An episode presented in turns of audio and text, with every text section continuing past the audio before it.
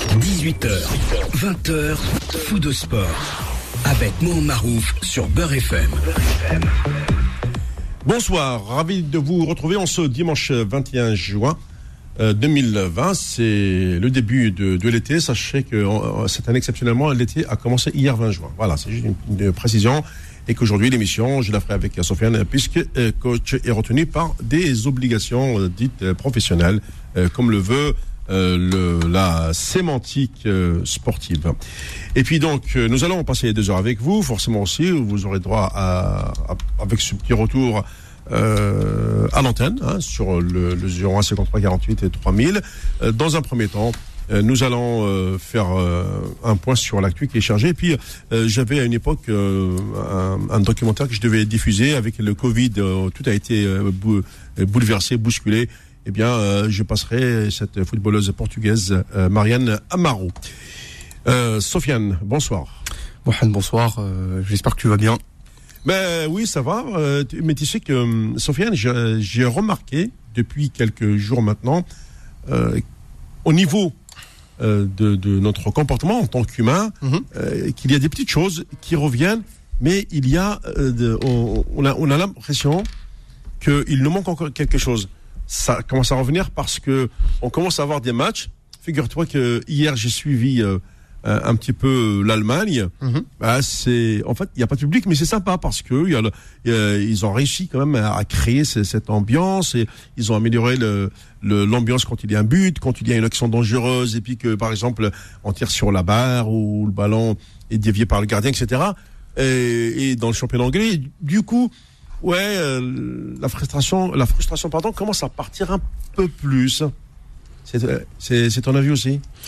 Euh, par rapport à la reprise du foot, Ouais, ouais. bah c'est bien. En plus de ça, on, on- on commence à avoir les, les championnats majeurs qui reprennent. Euh, Ouais. le, le Real Madrid, euh, Barcelone, euh, Liverpool, euh, Manchester City, enfin les, les, Mmh. les cadors qui reprennent quoi. C'est vrai que bon, le, le football à huis clos, c'est c'est pas du football. Alors euh, c'est terrible. c'est terrible. Mais bon, on s'en contente. Hein. euh, on s'en contente, sachant que bon, on a eu une période où on n'avait rien du tout. Donc on prend ce qu'on a et on, on regarde ça de France en se disant qu'on est le, le seul pays où notre championnat, n'a- n'a- le championnat n'a pas repris.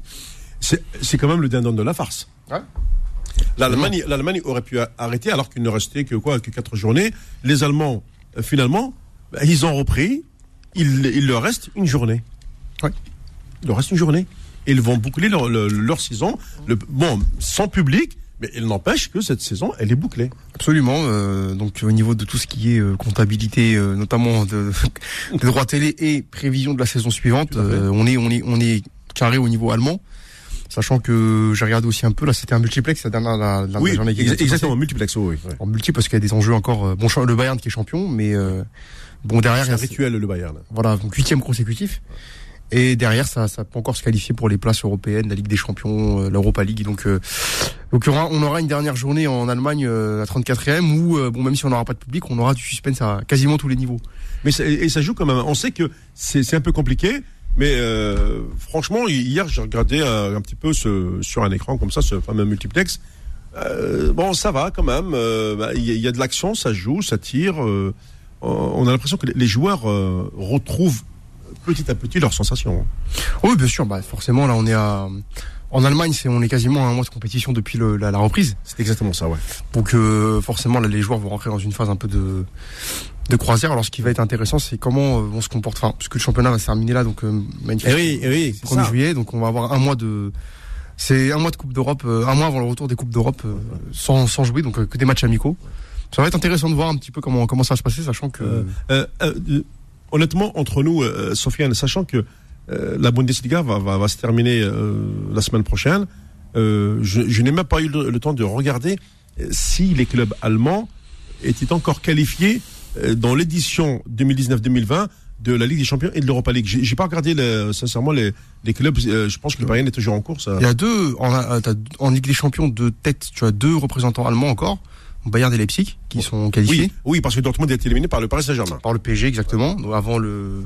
bon, à- à huis Avant clos. le Covid, ouais, ouais, Ah, ouais. avant la Covid, oui, C'était c'était- 8 kilos. C'était à 8 kilos. C'était déjà huis clos, exactement. Ouais.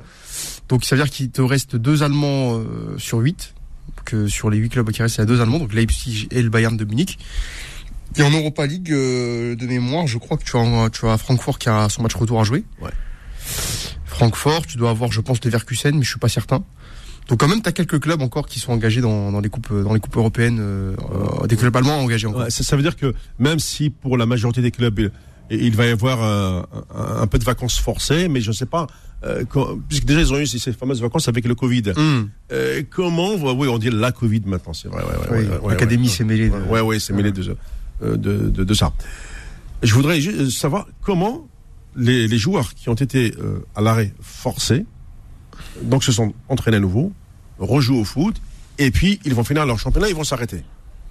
Il reste, on sait très bien que euh, ces fameux matchs retour vont se jouer, je crois, euh, sur, sur, sur début août, pour, euh, finir, pour finir la Ligue des Champions euh, au mois d'août euh, au, au Portugal, à Lisbonne, puisque ça y est maintenant, euh, l'UFA a pris cette décision de d'entériner euh, le, le- on va dire le, le, final, final eight, hein, comme ils l'appellent maintenant, sur les deux stades qui sont à Lisbonne, celui de, de- du Sporting et celui de la Louse euh, qui appartient au. Benfica. Ouais.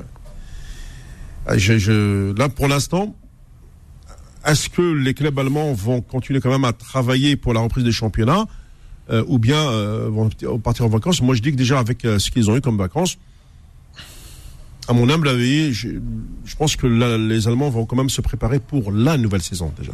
Bah, ce qui va se passer, c'est que, alors, c'est intéressant, Mohamed, ce que tu dis, parce que les, alors, pendant, pendant le, le confinement, t'as tout un tas de médecins qui sont intervenus, euh, Mm.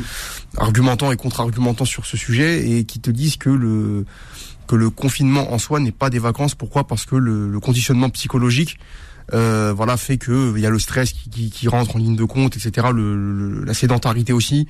Donc, ce qui fait que c'est pas exactement des vacances. En, en tout cas, c'est ce que disent les médecins. Donc, euh, je pense que donc là, ce qui va se passer, c'est qu'à mon avis, on devrait finir la, la saison, donc la semaine prochaine en Allemagne. Donc euh, quasiment fin août, euh, fin fin juin pardon début juillet, Ça, oui.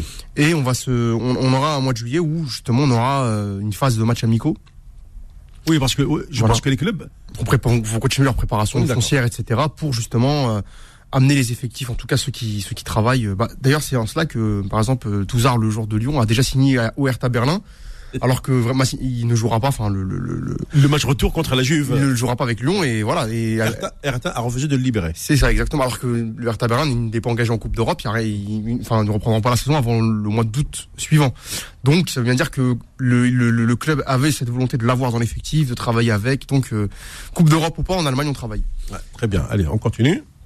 Jusqu'à 20h. Foot Sport. Sur Beurre FM.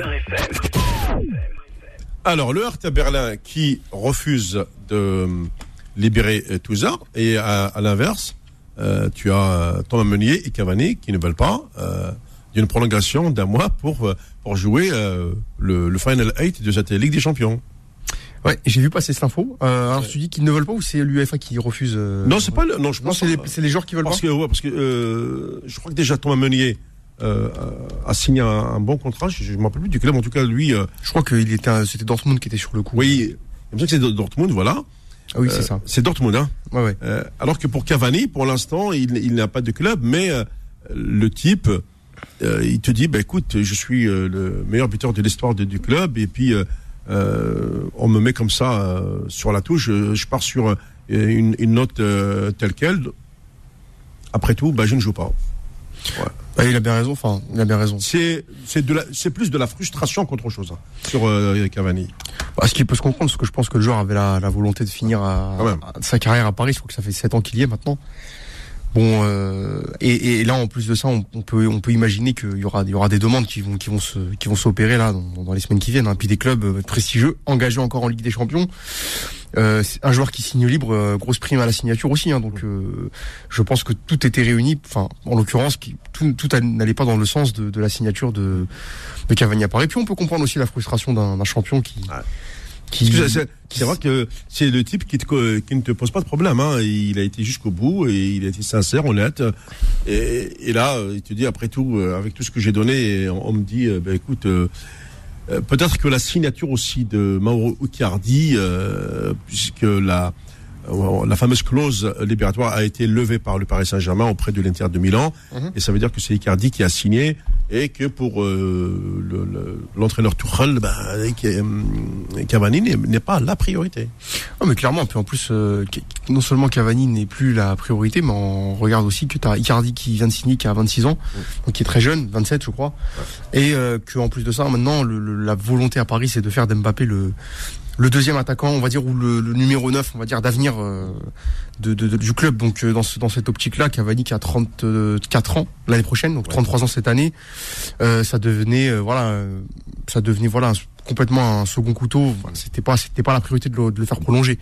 En sachant qu'en plus, il y a des clubs, euh, je pense notamment à un club à Madrid qui est très intéressé Oui, pour récupérer, euh, pour s- s'offrir ses services. Alors maintenant, la question, c'est est-ce qu'un joueur qui a commencé la Ligue des Champions avec Paris peut finir la Ligue des Champions avec euh, un club qui est encore engagé? Ça va être la, la, la vraie question de. Pour l'instant, euh, on n'a pas la. Je, pense qu'on a, on a le droit, non? Bah, en principe, euh, si on reste sur sur sur, la, sur un le droit. Je sais pas, je sais pas si l'UEFA a vraiment pris euh, euh, cette décision de euh, de faire jouer ces. bah, la- bah, Peut-être que pour la prochaine saison, ok, mais pour cette saison, euh, je, je ne pense pas que ce soit le cas. Non, mais clairement, euh, parce que là, on est. On... Et ce serait illogique d'ailleurs. Le truc, c'est que Un, un joueur qui arrive comme ça dans un club parce qu'il est encore qualifié, il va jouer, il va jouer, jouer un Final 8 en Ligue des Champions. Ah, ça me paraît un, un peu, Alors, faut savoir que un l'UEFA, peu biaisé quand même. hein, pour, euh, l'UEFA avait déjà levé le lièvre euh, pour le mercato d'hiver, oui, puisqu'un joueur qui est transféré au mois de janvier peut jouer la Ligue des Champions avec euh, l'autre club. c'est vrai. Ça, on, on en a, on en a parlé. On avait déjà parlé. Donc, euh, est-ce qu'on peut imaginer la possibilité que que ce cas-là qui fasse jurisprudence et que donc un joueur qui a fini son contrat euh, de manière totalement légale puisse signer ailleurs et jouer euh, le- la Ligue des Champions avec l'autre club? Je pense que là, il y a un vide. euh, Ahmed n'est pas là, mais il y a un vide euh, juridique euh, Tout à fait. total. On a bien vu que c'était un peu flou puisque regarde euh, avec avec euh, Touzard et Lyon.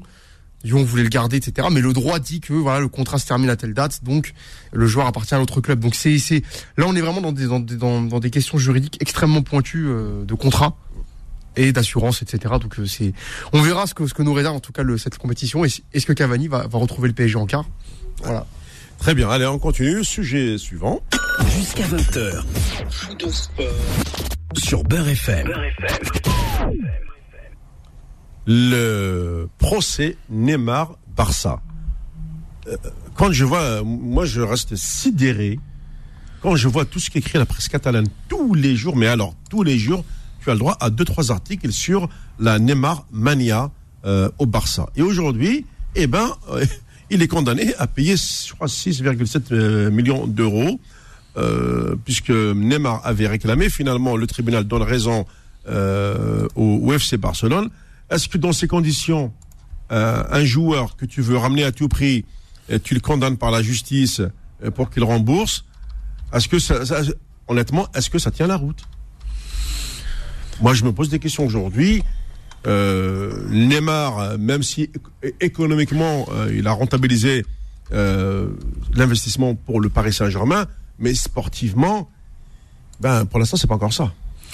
Bah, écoute, euh, Ne- Neymar, euh, effectivement, je crois que les, cette prime c'était par rapport euh, à, à l'été où est-ce qu'il est transféré au PSG. Justement, Ouais. il, il- enfin, il ne, il ne devait pas toucher cet argent. Oui. Puisqu'il a été transféré, mais comme il a été transféré euh, finalement à Paris, euh, donc, du coup voilà, le, le Barça a réclamé son, son dû. Mais effectivement non, mais après moi je pense que que cette affaire Neymar euh, à Barcelone, le retour, un retour à Barcelone, pour moi c'est un serpent de mer et je vois pas comment ça peut se faire euh, parce que tout simplement déjà le Paris. Ils, ils vont s'engager en chien de faïence quand même, c'est pas possible. Attends, tu, là tu m'attaques au tribunal, puis après tu viens jouer chez moi. Ouais. Je sais pas, il y a quelque chose, qu'il y a un ressort qui est cassé là. Alors, ce, ce serait remarque avec la avec le plan Neymar, ce serait pas la première fois qu'on verrait des ces, ce genre de de bizarreries. Ouais. Mais euh, de toute façon, euh, aujourd'hui Neymar, c'est c'est 50 millions d'euros de, de salaire annuel. Le Barça aujourd'hui, c'est un club qui est endetté. C'est un club qui n'a plus les moyens de de de de, de, de ses, de ses, de ses ambitions parce qu'ils ont déjà Messi qui Bah, oui. qui la pompe Afrique Ouais. euh, de, de, de- de Barcelone et, et surtout moi l'impression que j'ai de Neymar c'est que ce retour au Barça c'est un petit peu je pense je sais pas s'il quittera le PSG parce que le Qatar a le moyen de retenir ses joueurs aujourd'hui Absolument. donc euh, le truc c'est- euh, le, comment on dit la décision finale appartient au prince. Exactement, à l'émir, Altani. Oui, oui, Eh. à l'émir, tout à fait. Donc, euh, donc euh, aujourd'hui, euh, euh, comment dire, Neymar, je pense qu'il s'ennuie à Paris. Je pense que euh, aussi, euh, voilà, comme tu as dit, sportivement, ça se passe pas forcément bien puisque t'as, bon là, ils sont en quart cette année. Il a joué, Oui. mais euh, ces deux éliminations consécutives en huitième, cette année en quart, les blessures. Peut-être un championnat qui lui permet pas d'avoir euh, le, le- le- comment dire la, le, le, le- le- le- le- l'aura qu'il aurait eu en Liga. Mais tu sais que depuis euh, Neymar, depuis euh, la Coupe du Monde euh, 2018 euh, qu'il a raté avec le Brésil, parce que je crois qu'il Ouais. était, il, il était blessé. Ouais, bien sûr. Voilà, à chaque, à chaque grande compétition, il se blesse. Neymar n'est pas au présent au rendez-vous, ni, ni au Brésil en 2014, ni en, en Russie en 2018.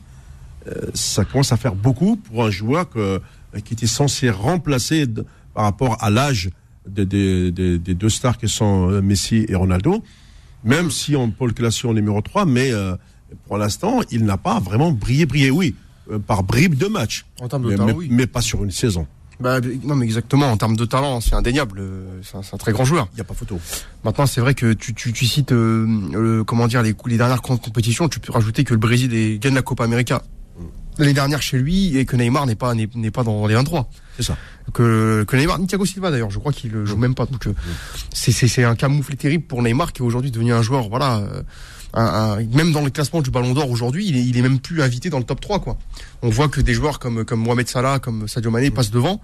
Euh, et c'est vrai que c'est un constat d'échec quand on, on- quand on dit que c'est ce joueur quitte Barcelone pour justement concurrencer Messi et prendre le Ballon d'Or.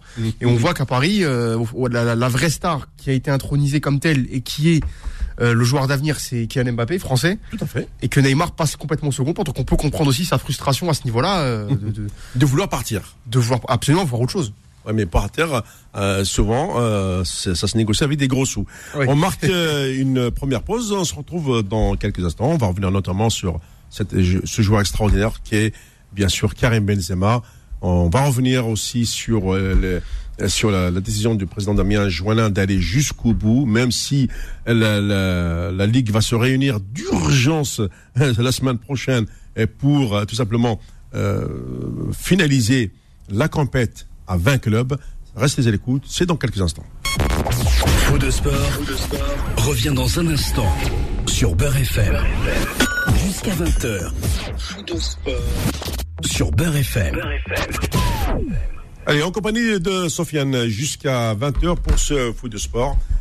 Alors, mon cher Sofiane, on va revenir sur euh, encore une dernière actu euh, toute chaude. euh, C'est la méga forme de notre euh, Karim Benzema, euh, l'homme providentiel du Real de Madrid, euh, qui est toujours euh, aux abonnés absents en équipe de France pour euh, des, raisons extrasportives. Euh, Comment as-tu réagi, toi, quand tu, tu, bon, vu ce match euh, avec le Real contre Valence Euh, On a quand même un, super joueur. Et se, priver d'un monument comme ça en sélection, c'est. Voilà. Ah, ça c'est. Comme il disait Léoné, au moins, je vais aller jouer pour les DZ euh, si je pouvais. Mais c'était trop- mais c'est trop tard, bien sûr. Non, mais l'équipe, euh, après l'équipe de France, c'est sans piternel débat avec euh, Benzema. Bon, on sait on sait, aujourd'hui que tant que euh, Monsieur Didier Deschamps sera sélectionneur de l'équipe de France, c'est c'est c'est fini pour l'instant. Et même avec Noël Le Gret en tant que président. hein. Ah, ça, ça, je je j'irai pas jusque là parce que bon. Parce que c'est lui-même qui a indirectement dit pour, le, euh, pour Benzema, l'équipe de France, c'est fini. Donc euh, il, a, il, a, il a quand même avancé un pion. Ouais. Après, faut voir dans quel dans, dans faudrait, faudrait reprendre l'interview pour voir pourquoi est-ce qu'il dit ça. Est-ce qu'il le dit pas justement en mettant en perspective le fait que Didier Deschamps soit sélectionneur et que pour l'instant euh, il est sélectionneur euh, presque, j'ai envie de dire à vie, mais Mm. il y a, enfin, il y a- pour l'instant les signaux sont ouverts, donc il n'y a pas de raison que Didier Deschamps s'en aille. Donc euh, Didier Deschamps étant là, euh, forcément Benzema, c'est pour l'instant son avenir en équipe de France s'inscrit entre parenthèses, d'autant plus qu'il a 32 ans. Oui. Et on parie maintenant sur la jeunesse de Kylian Mbappé. Voilà. Et exactement, bien sûr, bien sûr. Donc, euh, donc euh, Benzema, bon, voilà, on le sait. Après sur le ses performances au Real, déjà avant, euh, avant le, le- la crise qu'on a connue, euh, déjà, c'était, on voyait que c'était euh, un joueur euh, qui, bon, il avait plus Cristiano Ronaldo. Maintenant, c'est lui qui qui, Oui. qui, a- qui a- qui porte sur son, sur ses épaules le poids de l'attaque euh, Et, madridiste. et, et- et il ne tire toujours pas les pénaltys au Real. C'est Ramos Ramos qui tire. C'est Ramos qui tire, ouais. C'est incroyable. C'est Sergio Ramos qui tire. C'est le capitaine. euh, Oui. C'est un, ouais. C'est, c'est, et je crois que c'est le défenseur Ramos, j'ai vu la stat passer, qui a marqué le plus de buts dans l'histoire de la Liga. Je crois qu'il y en a 65 buts, euh, dans toute sa carrière confondue. Donc, euh, défenseur buteur, voilà, on a eu Laurent Blanc en France, il y a Ramos. Exact. Laurent, tout à fait. Laurent Blanc, super. Euh, super défenseur. Voilà. Qui marquait des buts. Ah oui. Ouais, quel but, hein. Combien de fois il a, il a sauvé l'équipe de France, Laurent Blanc. Ouais. Et donc, euh, je te disais, ouais, on le voit, et puis on a bien vu aussi la, la, la complicité, la complémentarité avec euh, Eden Hazard qui lui aussi revient. euh, Oui, oui. Heureusement. Ouais. C'est bien, ça fait plaisir de le revoir parce qu'à un moment donné, il était, il était blessé. blessé, donc le temps de revenir. blessé par son compatriote Meunier du PSG, qui dans le match Real PSG euh, lui, a mis un, lui a mis un tampon et du coup, euh, je crois que c'était une blessure assez importante. Hein, Je crois que c'était les croisés, je me trompe pas. Enfin, Non, pas Tu vois, tu vois, quand tu es en club, il n'y a, y a- y a pas de. Il y a pas de, nation- de nationalité. Hein. C'est, Ah euh, je défends mon club, euh, tant pis si tu es dans le club d'en face. Hein. Coûte que coûte. Même si on est tous les deux internationaux de- du même pays. Hein. Absolument. La, la preuve. C'est Absolument. l'histoire de hasard et de, et de Meunier, bien sûr. Ouais. Absolument. Euh, L'autre euh, sujet qui, qui m'intéresse, c'est bien, c'est forcément cette Ligue 1 20, 20 ou 22. Je, je l'ai dit tout à l'heure en préambule qu'il y a une réunion. Qui va d'abord, il y a eu une première réunion de, de la Ligue de football euh, qui avait acté une Ligue 1 à 20 clubs, 22 c'est impossible. Ah, bah, il y a les droits TV, ça va de soi. Euh, sauf que il y a eu entre temps la décision du, du- du Conseil d'État qui demande à la Ligue de revoir cette décision euh, sur le, le- le championnat à 20, à, à 20 euh, ou à 22. La Ligue, bah, elle dit, bah, euh, moi je partage pas hein, euh, les clubs, le- parce qu'il y a eu une, comme une réunion avec les présidents de clubs, Mhm. et eux ne, ne veulent pas, euh, ne veulent pas morceler leur gâteau. Bien sûr. Alors que le diffuseur, lui, il, il s'en- fiche. Hein, c'est quatre jours, ça lui fait que quatre journées de plus à diffuser, ça ne dérange pas. Mais les clubs, eux, comme tu l'as dit tout à l'heure dans le petit calcul, 10 millions chacun, eh ben, je te laisse pas mon gâteau, tu vois, même ma part de tarte, tu l'auras pas. C'est ça. Euh, et c'est et c'est ce qui se passe avec, le, avec la, la Ligue 1. Du coup, la, la Ligue de football se, se réunit euh, mardi 23, c'est ça, hein, euh, pour, euh, bah, pour entériner cette décision de maintenir une Ligue 1 à 20 clubs et non à 22. Absolument. Les clubs n'étaient pas favorables à partager les, les, les- comment dire, les, les, Les droits TV les droits TV parce que ça fait quatre, quatre journées en plus, deux, donc deux, deux clubs, euh, Oui. Comment dire, à rémunérer à ce niveau-là. Donc c'est à dire que dans le budget prévisionnel, sachant en plus que comme on n'a pas eu euh, les 10 journées de billetterie, etc. Enfin, donc, tout ce qui est frais de fonctionnement qu'on va pas vendre de joueurs aussi, euh, le moindre centime compte cette année, Ouais. comme toutes les années dernières, mais encore plus cette année avec la Covid. Et donc effectivement, euh, on, on se dirige vers une Ligue 1 à 20. Je t'avouerai que personnellement, euh, je trouvais ça un peu osé que Toulouse, euh, qui, Je, je comprends ta frustration. voilà, euh, qui, qui- avait marqué 13 points sur en 28 journées, c'est-à-dire euh, un des totaux les plus faibles de l'histoire du championnat de Ouais, France. bah, tu fais 28 fois 3, hein, c'est, on est presque à, à 30 fois 3, ça fait 90. Tu retires 90, c'est moins 6 points. 4, oui, 84 points. Ah ouais. Ouais. Combien, euh, ils ont combien de, de points Euh, 13, 13 points en 28 matchs. ouais, euh, 13 sur, 80, sur 84 possible. Ah ouais. Ouais. C'est-à-dire euh, rien du tout quoi. Ouais, bah, si tu fais le ratio, euh, tu sais, ce qu'il va faire 13. Euh, Regarde, je, je vous fais une, une, une démonstration de, de, de calcul. Euh, 13, donc euh, c'est, voilà, 13, voilà, divisé par 84, le nombre de points total, on est donc à 15%. Voilà. Exactement. Et que ça, ça semblait un peu fort de café, parce que en plus que Toulouse, ça fait des années qu'ils tournent autour de la relégation, mais c'était un peu osé, quoi, de, de, de, de revendiquer une place en Ligue 1. euh, bon, tu me diras, euh, sur la forme, on peut passer par, euh, Oui, sur la forme. hein. Pour la- sur le fond, il n'y a pas. pour le, par ouais, si on reste sur le plan sportif, c'est ce qu'il disait Dimeco, il disait, euh, Toulouse, la saison blanche, ils n'ont pas à la demander, puisqu'ils l'ont faite, la saison blanche. Ils n'ont pas joué cette année. Par contre, Amiens pouvait espérer quand même. Je trouve que Oui. euh, Amiens, qui n'est pas loin de- de- du barragiste, sur 10 journées, ça lui fait beaucoup quand même. 30 points euh, en moins. je crois qu'Amiens a quoi, 5 points de, de retard sur Nîmes, quelque chose comme ça? Euh, oui, oui, oui, oui, oui. Et 5 points sur 10 journées, c'est rattrapable. c'est rattrapable, sachant quand même que bon, quand t'es en bas du classement, les points, ça, tu les prends difficilement, mais Ouais. effectivement, pour Amiens, à la limite, c'est beaucoup plus légitime de, de, de se sentir floué. Il me semble qu'Amiens d'ailleurs avait réclamé euh, dans le parce que tu sais qu'il y a eu diffé- on a on a comment dire envisagé différentes modes de calcul de classement. C'est ça. Donc il y a eu le quotient qui a été retenu, mais on avait envisagé de vous prendre de, de s'arrêter à la trêve. Et il me semble qu'à la 19e journée, par exemple, Amiens était euh, était 18e.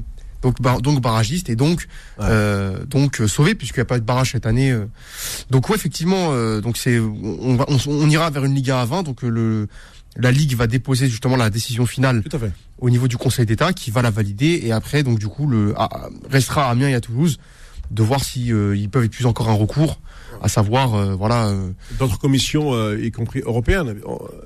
Je te dis ça, oui j'ai écouté hier l'interview de, de M. Joannin, le, le président de, de l'ASC, de l'Amiens Sporting Club. Mhm.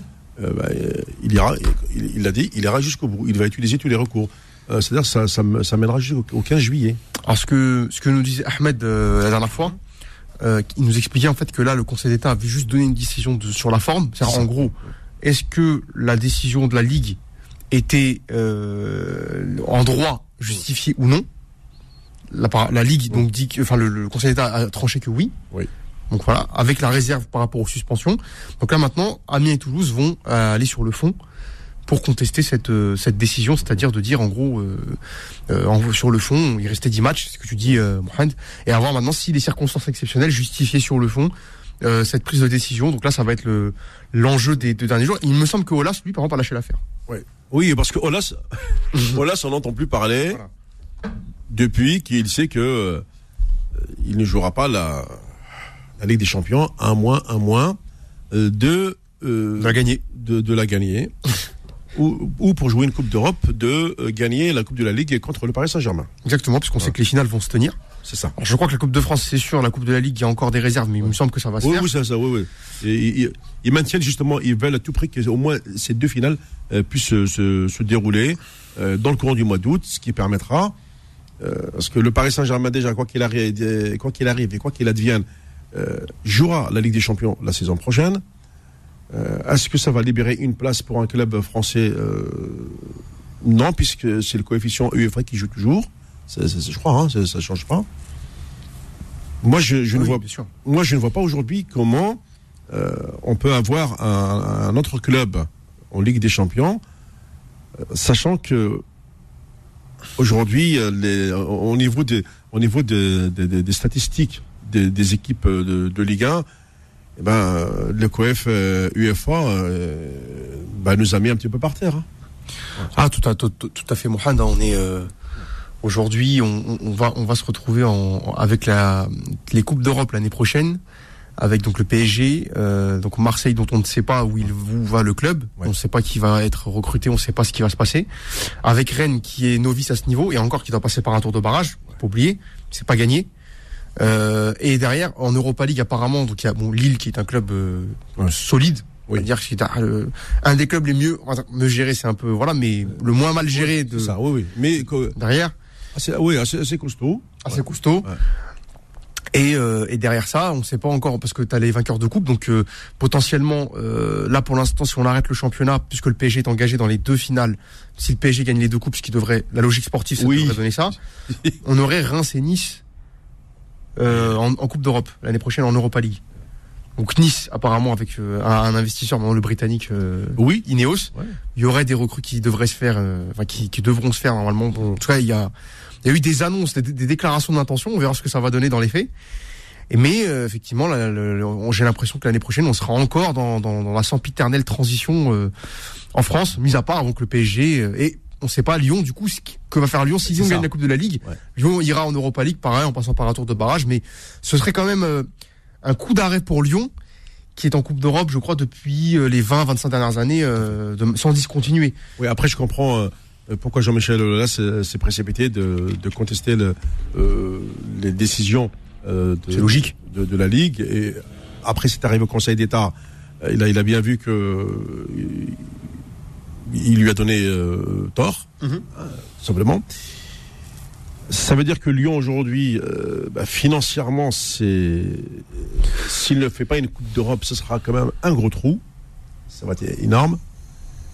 Alors moi, je crois que tel, que- tel que c'est parti aujourd'hui, ben, au, au- au niveau des, au niveau des championnats de France, eh ben, on va se poser des questions pour la prochaine saison. Puisque cette année, tu as 10 journées au moins. 10 journées, c'est beaucoup. Euh, Il y, aura de la frustration. C'est indiscutable, qu'on le veuille ou non. Les- certains clubs vont se sentir lésés, puisque maintenant, les décisions euh, pour certains, sont décalés jusqu'au 15 juillet, eh ben, ça va euh, impacter le marché des transferts. Je ne sais pas si tu l'as vu, Sofiane. Mhm. Bah, Il n'y a, pas- a vraiment de, de, de grands mouvements dans, le marché des transferts. Je dis, mis à part la, le- la levée de l'option d'achat pour Icardi euh, par le PSG sur euh, les, les tirs de Milan, j'ai pas vraiment vu un marché des transferts.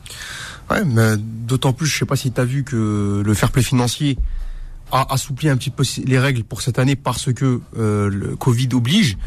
Mais effectivement, cette année, euh, les, clubs, euh, on va dire, ne seront pas enclins compte tenu de la crise et du, des manques à gagner respectifs de, de tous les de tous les clubs dans tous les pays à, à, à mettre des grosses sommes sur sur tel ou tel joueur. Aujourd'hui, ça paraît compliqué. Et le football français qui vit des ventes de, de, de, de, de son usufruit, de ses joueurs, Oui, oui. Bah, euh, va s'en retrouver impacté doublement puisque on, perd. parce que la, la vanne, justement, la, Ouais. la vanne euh, européenne, bah, c'est la France. Bien sûr. C'est elle qui fournit le plus de joueurs. Absolument. Absolument. Donc euh, là, là, on, on va suivre, mais ça peut, ça peut s'avérer catastrophique euh, pour euh, pour les clubs. C'est pour ça d'ailleurs, Jean-Michel Aulas l'a- l'a- l'avait signalé dans, dans, dans les différentes interviews qu'il avait qu'il a donné suite à l'arrêt et, et le pourquoi de de, de, de- de son action. Il expliquait que c'était euh, comment dire un- une menace pour le football français, que le football français avec cette décision déjà qu'il est il part avec du retard, il était amené à décrocher. Très bien. Dans un instant, on va revenir sur la condamnation de Marseille. Ouais. Et oui, ils vont, les Marseillais, décidément, euh, ils envoient de toutes les couleurs. Et puis surtout, quand, pour l'instant, je regarde euh, un petit peu la première euh, mouture de, de, de l'effectif. aïe, aïe, aïe. Ouais. Faux de sport, revient dans un instant sur Beurre FM. Jusqu'à 20h. Faux de sport sur Beurre FM. Allez, on revient sur euh, l'émission euh, avec vous jusqu'à à 20h avec surtout euh, cette semaine. euh, eh ben, vous, vous le savez, il y a eu des décisions qui ont été prises, notamment euh, ben, le football club de Marseille. Euh, enfin, le, le football club, c'est l'Olympique de Marseille. Le football club, oui, bah oui, c'est un football de, de club. Hein, ouais, c'est c'est Olympique de, de, de Marseille. Et pourquoi j'en parle? Parce que ben, la décision de l'UEFA est tombée. Elle est quand même assez conséquente. Alors, jingle. Championnat de France, de Ligue 1 et Ligue 2. Alors, la Ligue 2, bien sûr, on va retrouver l'ancien Lorient. Euh, Ça a été acté. Il monte en première division. Moi, je suis très content parce que j'ai des amis euh, euh, qui ont leur entrée à Bollard. Et de temps en temps, j'irai là-bas. Voilà. Ah oui. Ah oui, oui, oui, oui. C'est clair. Oui, oui, parce que l'ambiance au stade Bollard, elle, elle est quand même exceptionnelle. Et je, je verrai avec, avec cet ami que je salue au passage, il s'appelle Zacharia, il est, il est à Amiens. Salut Zach. Euh, ah oui, là, ça- l'année prochaine, je vais, tu seras sollicité plus que d'habitude. Marseille, Sofiane. Tu, aimes Marseille, mais euh, Marseille euh, n'a pas respecté le plan qu'elle avait signé, enfin l'accord qu'elle avait signé avec l'UEFA. Il faut rappeler pourquoi Marseille a été condamné. C'était pour l'équilibre des comptes. Alors, et ils n'ont pas tenu compte de, de, de, cette, de cet avis euh, comme un, un avertissement euh, en première instance. Les Marseillais sont passés outre et là, la commission se réunit et allez, on frappe. Et comme on dit, pour tuer un serpent, tu le frappes à la tête. Et là, pour euh, euh, mettre, euh, on va dire, un genou par terre, on te frappe à ton porte-monnaie. et c'est ce qui est arrivé à l'Olympique de Marseille. Donc, il faut le rappeler, euh, Sofiane, que ce qui va arriver à Marseille sur les trois prochaines années, c'est-à-dire sur, les, sur trois éditions de Coupe d'Europe. C'est précis. Euh, exactement. Donc, euh, comme tu l'as dit, euh, donc le fair play financier, je te l'avais dit juste avant, avait assoupli un peu son, comment dire, le, le- ses sanctions et son, sa- son règlement par rapport au Covid. Mais ça n'a pas empêché Marseille, qui était sous le coup déjà avant, C'est bien Marseille. exactement, de, de, de l'Olympique de Marseille, de, de passer devant la, la- comment dire, la, le, le- le- les délibérations, donc devant le, la cour, le, gendarme. Le gendarme de, de, de, de l'Union Européenne, hein, le, Voilà, du- de, football, là, de l'UEFA. Ouais. financier donc euh, et donc en fait voilà le, le coup près est tombé le Marseille donc pourra jouer de la Champions League l'année prochaine ce qui est quand même un soulagement pour euh, pour euh, on va dire les dirigeants mais euh, on doit- devra payer une amende de 3 millions d'euros ce qui peut paraître important ou Oui. pas on va dire c'est c'est un bon joueur en moins c'est ça. Et, euh, et euh, a aussi deux, deux autres restrictions. Euh, donc la première, c'est que sur les deux prochaines saisons, l'UEFA ponctionnera 15% sur les recettes euh, des coupes d'Europe éventuelles. Et euh, donc Bon, la- déjà, déjà l'année prochaine, c'est une certitude. C'est-à-dire que sur l'édition 2020-2021, il y a 15%. euh, mais alors, le, bon, si Marseille ne passe qu'un tour, Ah, c'est le premier, il est là. tu, tu sais, il est taquin, Mohamed, il est taquin. ben, j'imagine les hypothèses, Sofiane. Bon, parce que plus ils font de tours, plus l'UEFA va prendre ses 15%. Mais s'ils ne font qu'un tour, euh, bon, peut-être que euh, les, les- en match de poule, ils, ils vont, ils, vont, ils vont avoir combien? Six matchs, c'est ça? Puisque euh, Marseille qui finit deuxième. Donc, logiquement, Marseille devrait se retrouver dans une phase de poule. Oui. Ils sont assurés de six matchs. Déjà, l'UEFA a fait son petit calcul. Six matchs à moins 15% à chaque fois. C'est exactement ça, ouais. Donc, euh, donc en gros, euh, sur les billetteries, on ne sait pas s'il y aura des supporters, mais sur la billetterie, sur tout ce qui est droit télé, etc. Donc, euh, ça, ça peut peser lourd, mais c'est un moindre mal, sachant que ce qui est C'est un moindre mal, Ah oui. justement. oui, oui. Ouais. Et la deuxième, la deuxième sanction qui a été prise à l'encontre de l'OM, c'est la limitation de son effectif euh, à 23 joueurs sur les trois prochaines saisons en Coupe Bah, d'Europe. Voilà, c'est en Coupe d'Europe, il faut le préciser quand même. Voilà. Si le club participe à la Coupe d'Europe, exactement, donc on va on va encadrer l'effectif à 23. Euh, faut rappeler en fait que Marseille c'était euh, donc 91 millions d'euros de, de pertes, précisé. En fait, c'est de l'argent qu'avait apporté l'actionnaire euh, la- l'actionnaire américain, McCourt. McCourt, mais dans le règlement du fair play financier, on n'a pas le droit de enfin le, le- un actionnaire ne peut pas apporter directement des fonds, le club doit s'autofinancer et on autorise un déficit à 30 millions maximum. C'est ça. Donc euh, par exemple, le Qatar ne peut pas investir comme il le voudrait au PSG, le Manchester City ne peut pas investir Sinon, il mettrait des, des, il mettrait un chèque en blanc, quoi, carrément. Les, Ah oui, les euros que vous voulez. ce sont des puits sans fond. Donc, euh, donc à l'époque, le- l'UEFA avait légiféré pour justement empêcher ça. Et donc Marseille, qui n'est pas endetté, il faut le préciser, mais n'a pas respecté son engagement de générer des fonds suffisants pour euh, par- pour euh, combler, pour justement ne pas faire appel à l'actionnaire.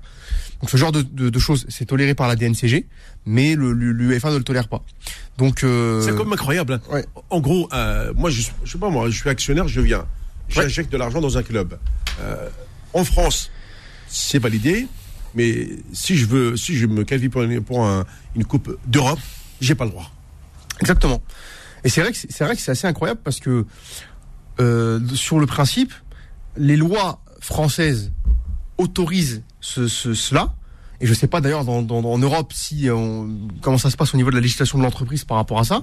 Mais en fait là on parle d'un accord de règlement. Le fair play financier c'est à un moment donné le, comment dire les, plus grands clubs européens, l'oligarchie du foot européen qui a décidé justement pour contrer des nouveaux riches du football de mettre de mettre sur pied cette instance pour justement euh, limiter les, dépenses, encadrer les masses salariales, etc.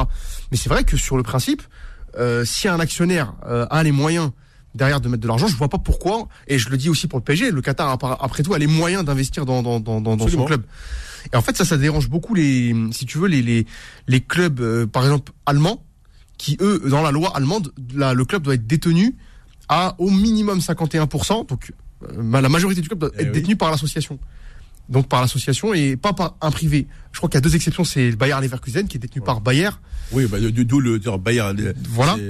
C'est- le- historique, hein. C'est euh, la pétrochimie. hein, de la, exactement, c'est de la pétrochimie, c'est euh, un partenaire historique. Donc on n'a pas rétroactivement empêché le Bayer d'être de, Leverkusen d'être détenu par le Bayer. Et je crois que tu as Wolfsburg euh, qui doit être détenu Ouais. pour Stuttgart, je sais plus, qui est détenu par un concessionnaire auto, je sais C'est Wolfsburg, il me semble. par, par Ouais, Volkswagen, oui, oui. il me semble. hein. Ouais, ouais, ouais. Mais tous les autres clubs, le Bayern, Dortmund, sont détenus par euh, à 51% par l'association. Maintenant, tu as un, un autre club, hein, c'est c'est Leipzig, Leipzig, Leipzig qui a fait qui a fait qui a fait un coup de Trafalgar lui pour le coup euh, ouais, avec le Red Bull. avec Red Bull puisque en fait euh, RB c'est Rasenballsport Ouais, parce qu'il faut pas en Allemagne c'est interdit oui. mais en fait on sait très tous que c'est Red Bull qui est derrière donc en gros le, le, le micmac qu'a fait le, le, le, on va dire le distributeur de boissons euh, américain je crois Ouais. c'est de, de, de comment dire de, de, de, de mettre 51% à l'association et je crois que dans l'association, on a mis que des, que des hauts cadres de Red Bull et les 49 autres pourcents sont directement détenus par Red Bull. Donc le club, euh, voilà, appartient bien à Red Bull, mais c'est de manière déguisée. Et en Allemagne, d'ailleurs, c'est c'est pour ça que Leipzig est pas un club très apprécié euh, Ouais. des autres, parce que justement, ils se sont arrangés pour tricher, pour enfin pour tricher, pour contourner la rapport aux règle. autres clubs allemands, euh, euh, historiquement parlant, quoi, comme euh, comme euh, Wolfsburg ou comme euh, le Bayern et Leverkusen. Ouais. Oui, voilà, exactement. Ce sont des exceptions historiques qu'on a laissé. euh, voilà, c'est c'est- c'est- c'est historique, mais tous les autres, et, et- et c'est pour ça que le Bayern de Munich, on le voit actuellement, c'est euh, com- complètement est complètement euh, en guerre entre guillemets euh, avec les clubs type City, type le PSG. Pourquoi? Parce que voilà, c'est pas dans la culture, dans la tradition euh, germanique et bavaroise d'avoir cette ce, ce, ce capitalisme-là. Est-ce que ce n'est pas aussi une manière comme une autre, une autre pardon, hum. pour l'UEFA hum. de contrer la comment on appelle ça, ces fameux gros clubs riches qui avaient à un moment donné eu l'idée de créer une, une ligue fermée. Hum c'est euh, oui parce que s'il y a des fonds souverains euh, en illimité, ça voudrait dire que euh, la majorité des clubs vont se retrouver en dessous. Il y aurait deux types de Ligue des Champions. Et peut-être aussi que cette décision de, de l'UEFA, c'est aussi pour protéger le football dans, dans sa globalité. Bah, moi, je pense à ça. Dans, dans, dans l'esprit, c'est ce que, c'est ce que quand Michel Platini, euh, parce que me semble que c'était sous sa mandature que on, on, on, met en place ce fair play financier. L'objectif, c'était justement de réduire l'écart entre les petits pays et les gros et de mettre en place une forme d'équité sportive. On sait quand même que celui qui paye le plus, à la fin, c'est celui qui gagne. Qui paye commande, c'est vrai aussi dans le football, mais Michel Platini voulait quand même atténuer ces différences-là. C'est en, cela que, ça a été fait. Et effectivement, euh, le, le, Real Madrid, euh, le comment dire, les clubs, comment dire, euh, les clubs espagnols, les, enfin les clubs, pardon, euh, qui peut, comme le comme le, le PSG City, euh, dès les premières années, ont, on, on, eu des, des, comment dire, des déficits abyssaux mais couverts par la par par les fortunes des, des, États souverains qui, qui les possèdent. Et t'as des clubs qui justement euh, se sentait un peu floué et parlait de concurrence déloyale, euh, mmh, sachant en plus que la France est le seul pays qui a une DNCG et qui n'avait pas, il n'y en avait pas avant. Ouais, ouais, très bien. On va essayer de prendre euh, quelques appels du côté. Ah, mince, l'appel est parti, c'est pas grave.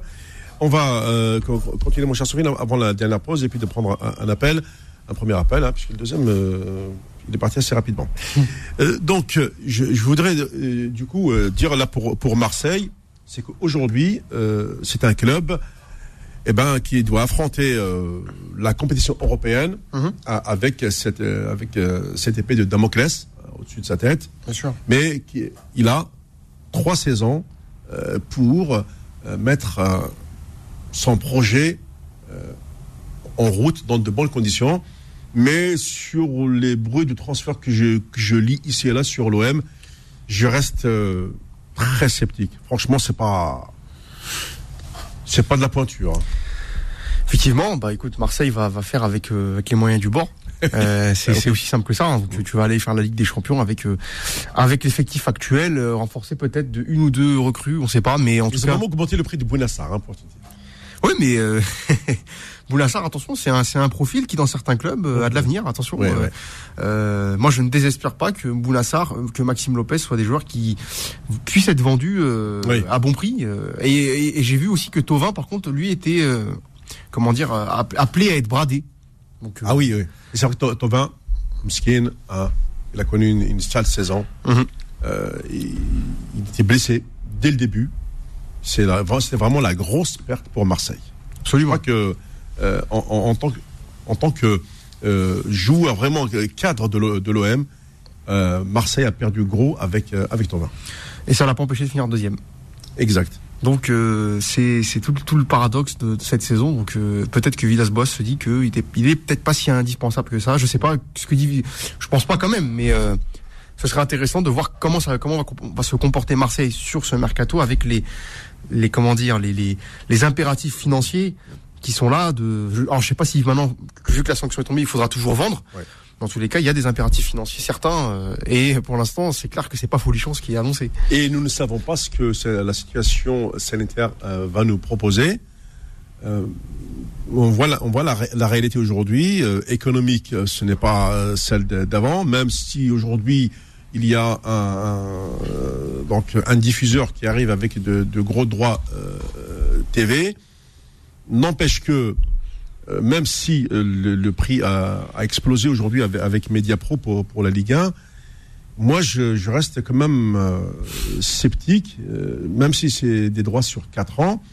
le problème c'est qu'aujourd'hui, eh ben, les, présidents réclament le retour du public dans les stades, sachant que pour l'instant c'est pas possible.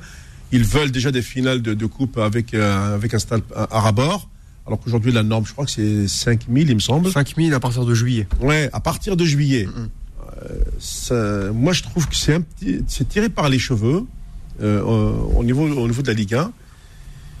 Est-ce que les clubs euh, vont, vont tenir le coup? Parce que c'est maintenant qu'ils doivent tenir le coup pendant les, les trois prochaines années au minimum, un peu comme le, le système économique, Euh, et puis arrêter de, de donner des, des- des- des salaires exorbitants en sachant que l'avenir aujourd'hui n'est pas, n'est, pas vraiment certain au regard de la situation économique.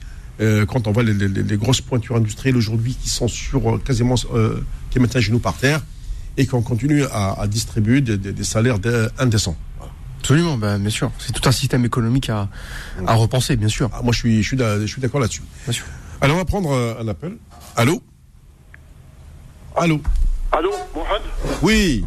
Ah, euh, euh, ah, ah, bonjour Malik, ça va Malik Ça va, bonjour. Sofiane, bonjour, bonjour à Nasser Sanjak, il est euh, là Alors Nasser n'est pas là aujourd'hui, il est pris par... Je passe un bonjour à Nawal, voilà.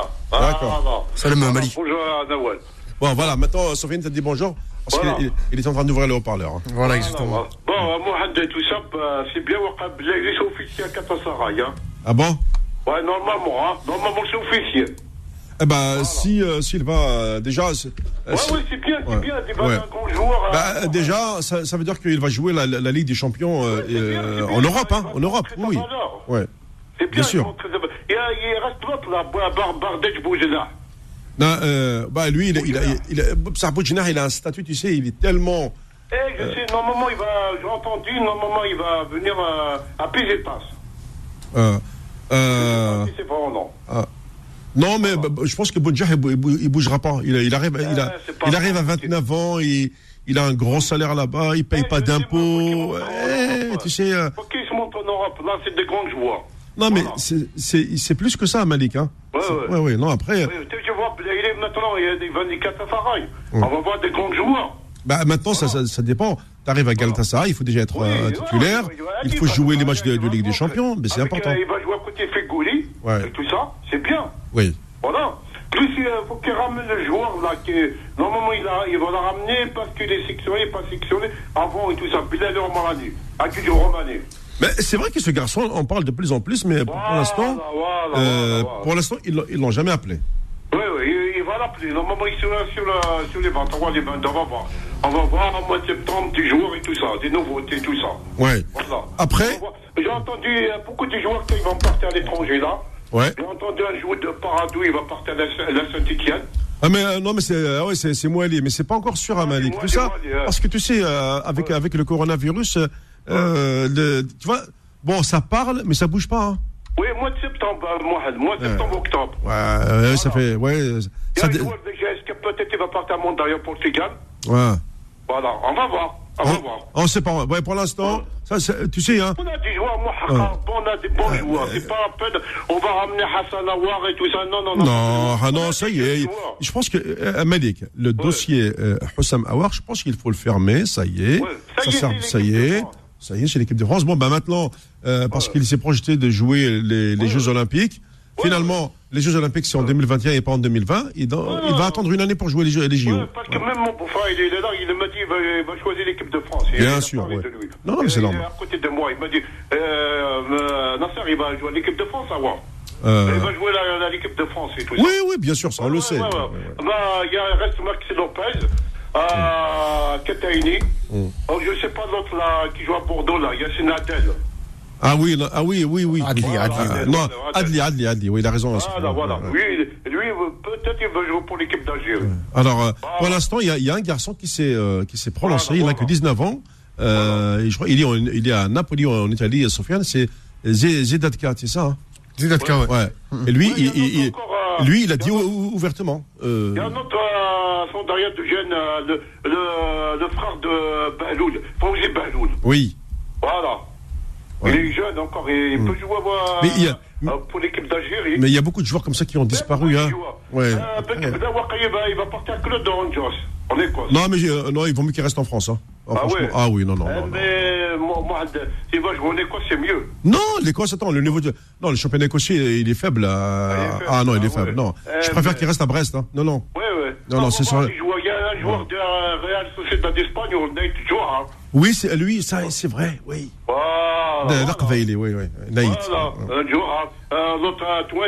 Voilà, Ouais. on a des joueurs, Mohamed. Eh ben, on attend Malik là. Eh, même,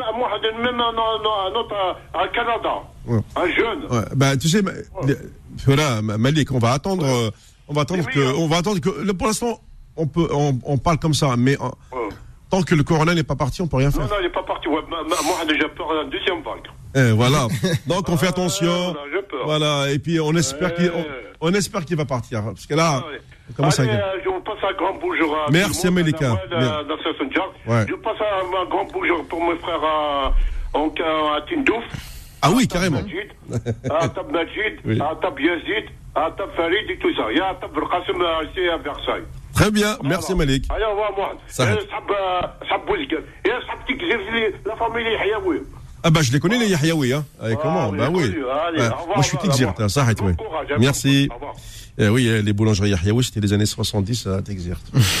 ouais, je sais même pas si aujourd'hui ils ont des boulangeries parce que je sais que euh, la boulangerie n'existe plus quand euh, je passe dans la rue principale de, de, de la ville de Tigzirt. C'est juste euh, vraiment une précision euh, que je t'ai apportée puisque Malik en a parlé et je voulais la faire. Dans quelques instants, je vous envoie le top horaire juste après cette euh, bande-annonce euh, promotionnelle. Tous les dimanches à 20h, ne manquez pas le mix 100% oriental. Le mix oriental by Mourad à retrouver tous les dimanches de 20h à 21h sur Beurre FM. Merci d'avoir choisi euh, Beurre FM en cette fin d'après-midi. Il est 19h. C'est parti pour la deuxième heure, je vous le rappelle tout à l'heure, aux alentours de 19h20, vous allez euh, euh, écouter dans de bonnes conditions euh, l'interview de Mariana Marou, footballeuse portugaise formée ici à Paris, qui est passée, qui est passée par le, Paris Saint-Germain, qui joue aujourd'hui à Orléans. On n'a pas eu l'occasion de vraiment de, l'apprécier correctement. Il y a eu cette histoire bah, du confinement, ce qui nous a un petit peu tous bouleversés. Heureusement, on va la retrouver aujourd'hui. Mais en attendant, Sofiane, euh, il y a aussi, je l'ai lu, une décision importante, c'est euh, l'interview de Khaled Zenzechi euh, sur Algérien 3. Il a déclaré que, tout simplement, il ira au bout de son mandat, mais il ne va pas solliciter un second mandat. C'est-à-dire, en gros, il arrête après, après son mandat. Est-ce que, euh, même si bien sûr on sait qu'il y a eu quand même des tensions, euh, même si lui dit qu'il n'y a pas eu de problème av- avec le, MGS, on sait très bien ce qui s'est passé euh, pen- pendant la, la, Cannes 2019 euh, au Caire, avec ce- ce- cette, réception à la présidence au, cours de laquelle il n'a pas été reçu, en même temps que, l'équipe. Des gens, on va dire, lui tirent un petit peu à, à- à boulet rouge, il est attaqué de toutes parts. Et donc, euh, il, il se dit, moi, euh, voilà, il est venu, il fait un mandat, mais euh, et qu'on le veuille ou non, avec ce mandat, il y a quand même la canne, qu'on a attendu depuis une trentaine d'années, 29 ans pour être pré- précis, une première canne à 24. Et là, j'espère qu'on va pas retomber dans l'instabilité au moment où on se prépare quand même pour une Coupe du Monde. C'est quand même important. On va vivre, Sofiane, deux années qui vont être euh, déterminantes. Bien sûr. 2020 et 2021. v- Alors, elles vont regrouper quoi? Euh, Elles vont regrouper. Alors, 2020, déjà, on a euh, la préparation de la CAN 2021. Est-ce qu'elle va être maintenue en 2021 ou en 2022 euh, On ne sait pas encore pour l'instant. Parler de janvier aujourd'hui, c'est vraiment trop aléatoire au Cameroun. Je ne sais pas. Je ne sais même pas si le Cameroun est prêt là. Ouais. J'y crois pas trop. Peut-être pour l'été, mais il y a le problème climatique au Cameroun. Tout le monde sait que le Cameroun se, trouve euh, dans l'hémisphère sud de l'Afrique. Euh, l'été, chez nous, là-bas, c'est l'hiver. Et euh, inversement, quand là-bas, c'est l'été, chez nous, c'est l'hiver. Normalement, on a décalé pour la ramener, cette canne, sur janvier, février 2021. Là, moi, j'ai du mal à, un petit peu à, à, saisir. tout dépendra, en fait. L'Afrique est vraiment liée à l'E- à l'Europe. C'est-à-dire que l'UEFA, mais c'est quand même extraordinaire. Aujourd'hui, il reste encore quatre journées à disputer pour les éliminateurs de la Cannes 2021. Les seules dates qui sont disponibles, alors l'UEFA est en train euh, de, plancher dessus. les seules dates qui sont disponibles, ce sont les dates européennes. Alors, on va profiter peut-être de ces, de ces fameuses dates euh, européennes pour placer les dates africaines. À condition, bien sûr, qu'il y ait une maîtrise de la situation sanitaire. On revient toujours à Covid-19. Bien sûr. Si ce n'est pas le cas, et que les matchs ne pourront pas se dérouler, eh ben, il va falloir trouver euh, un plan B. Euh, ça veut dire que, pour moi, le plan B, c'est décaler la compétition. Mais si tu décales la canne, tu vas retrouver une canne en 2021 qui va te décaler, celle de 2023 décalée, tu as entre-temps la Coupe du Monde 2022, les Jeux Olympiques qui sont décalés à 2021, euh, les Jeux méditerranéens en Algérie qui sont programmés, qui étaient programmés en 2021 à Oran, euh, qui finalement vont, se dérouler maintenant en 2022, et ils vont tomber dans euh, un moment où il va y avoir au même moment les Jeux les Jeux mondiaux d'athlétisme. Tu vois, il y aura un espèce de calendrier resserré. Et là, même au niveau, j'ai vu au niveau du comité d'organisation des Jeux méditerranéens en, Algérie, à libérer des athlètes par rapport à des disciplines qu'ils vont faire avant pour éviter euh, soit une fatigue, soit, euh, une non-participation à une compétition. Bref, tu vois, on est dans un... Et je ne parle même pas de l'Amérique. Là, je parle uniquement de ce qui concerne et l'Afrique et, l'Europe et le monde, en parlant du Coupe du Monde et, des Jeux Olympiques de, de, Tokyo. Ça fait beaucoup d'événements dans un laps de temps.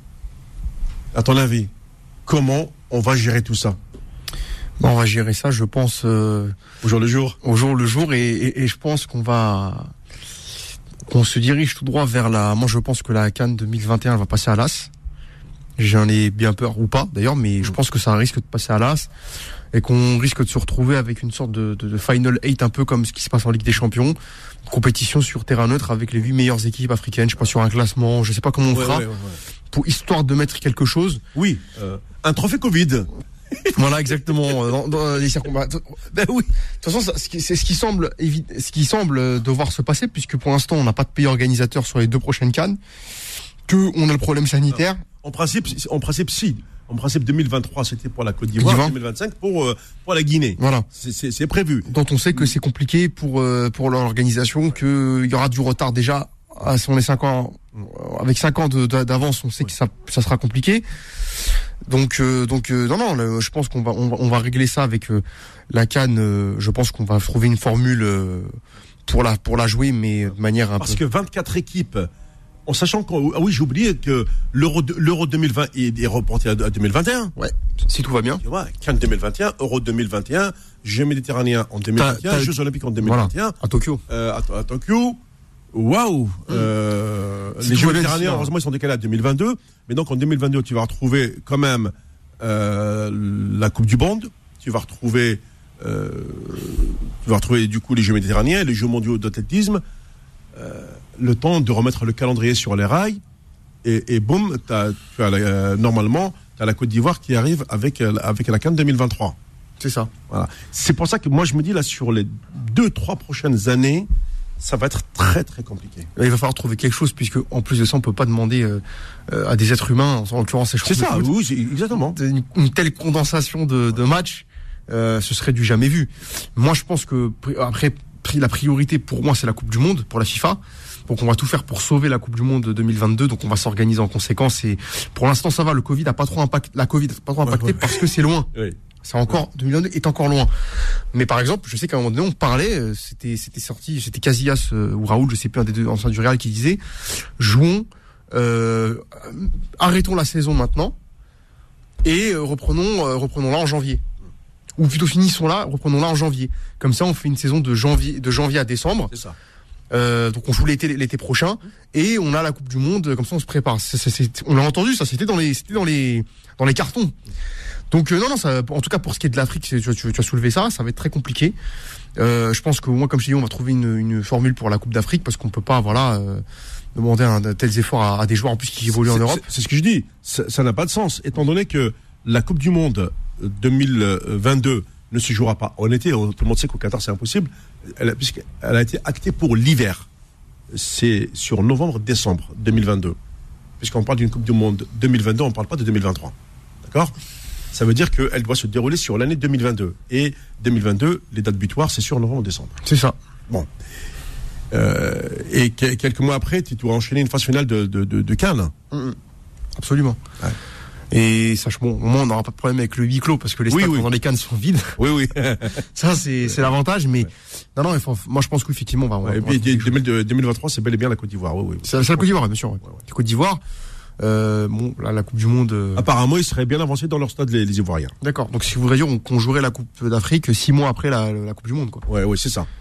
On pourra pas la jouer. Parce que je me souviens de la Côte d'Ivoire qu'il avait organisée en 1984, euh, Sofiane. Euh, c'était en plein été. Ouais. Je- oui, oui. Et euh, c'était une canne, euh, je crois, remportée par le, le, le Cameroun. L'Algérie avait fini euh, troisième. C'était, je crois que c'est la, la plus belle canne. Et l'Algérie a été battue en demi-finale par le Cameroun dans la séance des tirs au but. Pourquoi? Parce que Manu s'en rappelle toujours. Et dit, c'était le plus beau match de toutes les cannes euh, qu'il a connu. C'est, le- ça reste le match référence. Voilà. Absolument. Bon. Alors maintenant, euh, puisque là, niveau- au niveau Afrique, ça, ne bouge pas, hein, mis à part cette, euh, première dé- décision dont j'ai parlé, qui concerne euh, le président euh, de la Fédération algérienne de football, M. Zetchi, euh, qui dit qu'il ne va pas se représenter. Mais par contre, je voudrais quand même donner, malgré tout, même si c'est encore loin et qu'il y a eu un, report, parler avec fierté de ces Jeux méditerranéens qui, qui vont se jouer- dérouler à Oran.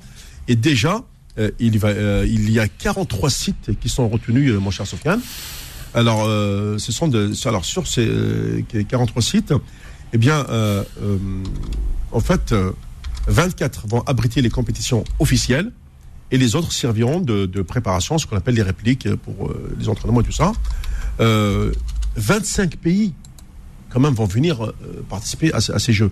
C'est quand même important. Et sur plusieurs disciplines. D'ailleurs, notre ami Selim Nedjan nous en a parlé quand Oui, il est Qui est ambassadeur, lui, de. qui est ambassadeur en compagnie de Zahra Gamir, la grande, notre grande championne d'escrime. Alors, il y a euh, aussi, euh, tu sais, pour, euh, euh, pour le football, il n'y aura pas que le stade d'Oran, il y a aussi un, un, un stade, un, ça va être un petit bijou, euh, mais il n'est pas dans la Welle d'Oran, bizarrement. Mhm. Il est dans la Welle de, de, de Mascara, Mascara ça, c'est la ville de Sig. hein. Je ne sais pas si tu la connais, moi je la connais bien. Et, euh, il Dans l'Ouest, ça. Oui, oui, c'est toujours dans l'Ouest, bien sûr. Hein. Euh, Je suis passé par là-bas. Et dans cette ville de Sig, il y aura un stade de football en gazon naturel, capacité 20 000 places. Ah oui. Ça, c'est, ça va être apparemment, ça va être un, un véritable petit bijou euh, qui, qui va être prêt. Et celui d'Oran, euh, capacité 40 000 pla- euh, places, bien sûr. Euh, et lui, il abritera, bien sûr, il abritera, tu sais, avec ces fameux stades à, à piste d'athlétisme, il y aura bien sûr les, les compétitions d'athlétisme, etc.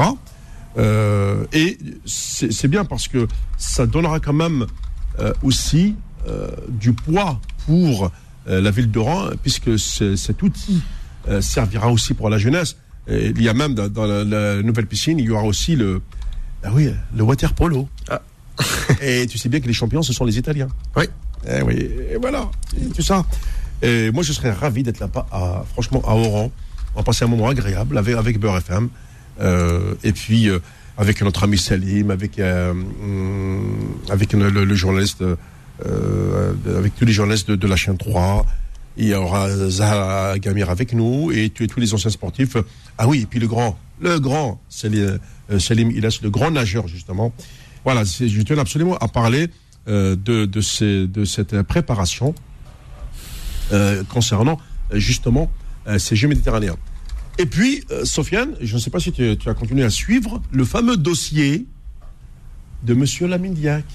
Ah, le- notre ami. Ah oui. Et oui, parce que entre temps, le procès s'est déroulé. Il y a eu un, il y a eu, il y a eu un réquisitoire. Et je crois qu'on a, on a demandé quand même un- une grosse sanction. hein. Euh, Je crois que c'est, euh, c'est, de la correctionnelle. hein. Je crois qu'on a demandé, de- je crois c'est trois, Ah oui. trois- je sais pas si c'est trois ou quatre ans de prison ferme. Il faut juste que je retrouve euh, l'article euh, de, de, de Monsieur Lamine euh, Diac. Mais en tout cas, la, la, la demande de, sanction était assez, assez conséquente. Euh, voilà. Alors j'essaie de, de retrouver ça. Ce serait bien euh, si je peux le faire. Voilà, 4 ans de prison et 500 000 euros d'amende requis contre Lamine Diac. Euh, une peine encore plus lourde euh, pour- co- contre son fils. Ça, c'est ce qui a été requis. Ouais, c'est ce qui a été requis. Voilà. Euh, on ça veut dire que quand on, on demande 4 ans, tout ce qui est euh, inférieur ou égal à 5 ans, c'est la correctionnelle. Exactement. Et, euh, et pour euh, l'ancien patron, Tobin, qui était de 1999 à 2015, le président de l'I2AF, hein, euh, ainsi, que, ainsi que son fils, eh bien, voilà, on attend les, décisions qui ne sont pas encore prises, hein, je précise. Hein. Pour l'instant, on est euh, sur le, réquisitoire de, l'avocat général. Voilà, et je, suis en train de regarder.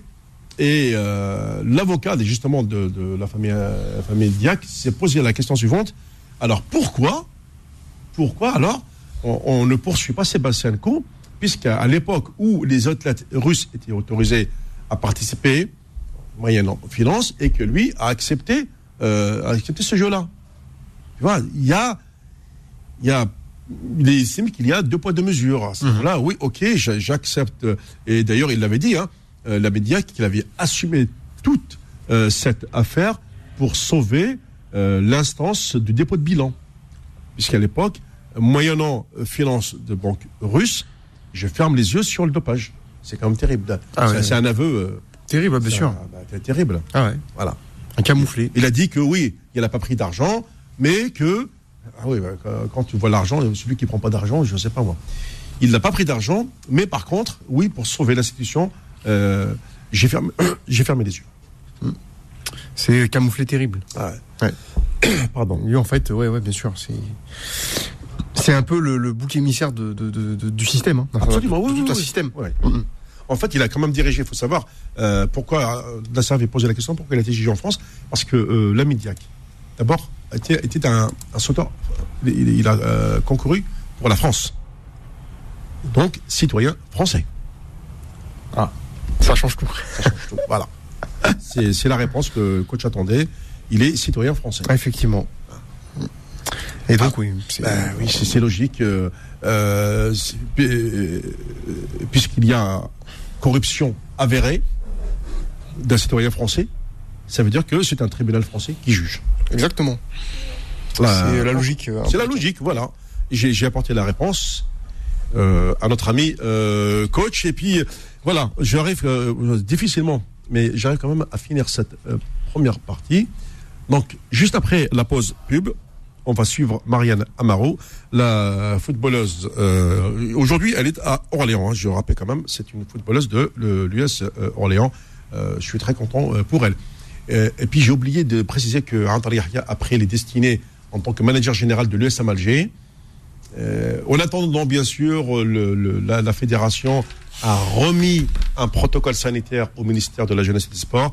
Et bien entendu, pour la reprise des championnats en Algérie, la décision appartient euh, au, au ministère. Euh, c'est normal, c'est comme ici en France. Hein, c'est Ouais. le gouvernement qui a autorisé. Le- euh, oui, oui, parce que coach, rappelle-toi qu'est-ce qu'il disait la semaine dernière? Alors, euh, il attendait le discours de- d'Emmanuel Macron. Exactement. Alors, ça y est, on peut jouer au foot? Ben non, c'est le 11 juillet prochain pour les Voilà. stades. Coach a parlé d'or. Oui, oui. Allez, très bien. On marque euh, une pause. On se retrouve juste après. Faux de sport, revient dans un instant sur Beurre FM. Les dossiers de Fou de sport. Bonjour et bienvenue sur Beurre FM dans le cadre des émissions euh, Fou de sport avec portrait de femmes grâce à cette idée lancée par le CSA sur la promotion du sport féminin à la radio, nous avons choisi aujourd'hui une footballeuse professionnelle qui joue à l'US Orléans. Elle s'appelle Marianne euh, Amaro. Marianne, bonjour. Bonjour, Merci d'avoir répondu à l'invitation de Beurre merci FM. à vous. Footballeuse, Exactement. amateur ou professionnel Professionnel. Bien, alors, on va déjà bien commencer. Tu vas me parler un petit peu de, de ce parcours. Comment tu es venu à pratiquer le football dès ton plus jeune âge avant d'arriver à, à- à la stature internationale sur laquelle on va revenir bien sûr? Alors ça c'est une très très bonne question puisque euh, en soi j'ai l'impression que le foot ça fait partie de moi et depuis le plus jeune âge en fait j'ai joué au foot. Ça veut dire que si je replonge dans mes souvenirs, j'arrive pas à comprendre ce qu'est le réel déclencheur de tout ça, si ce n'est peut-être le mon père qui adorait le football.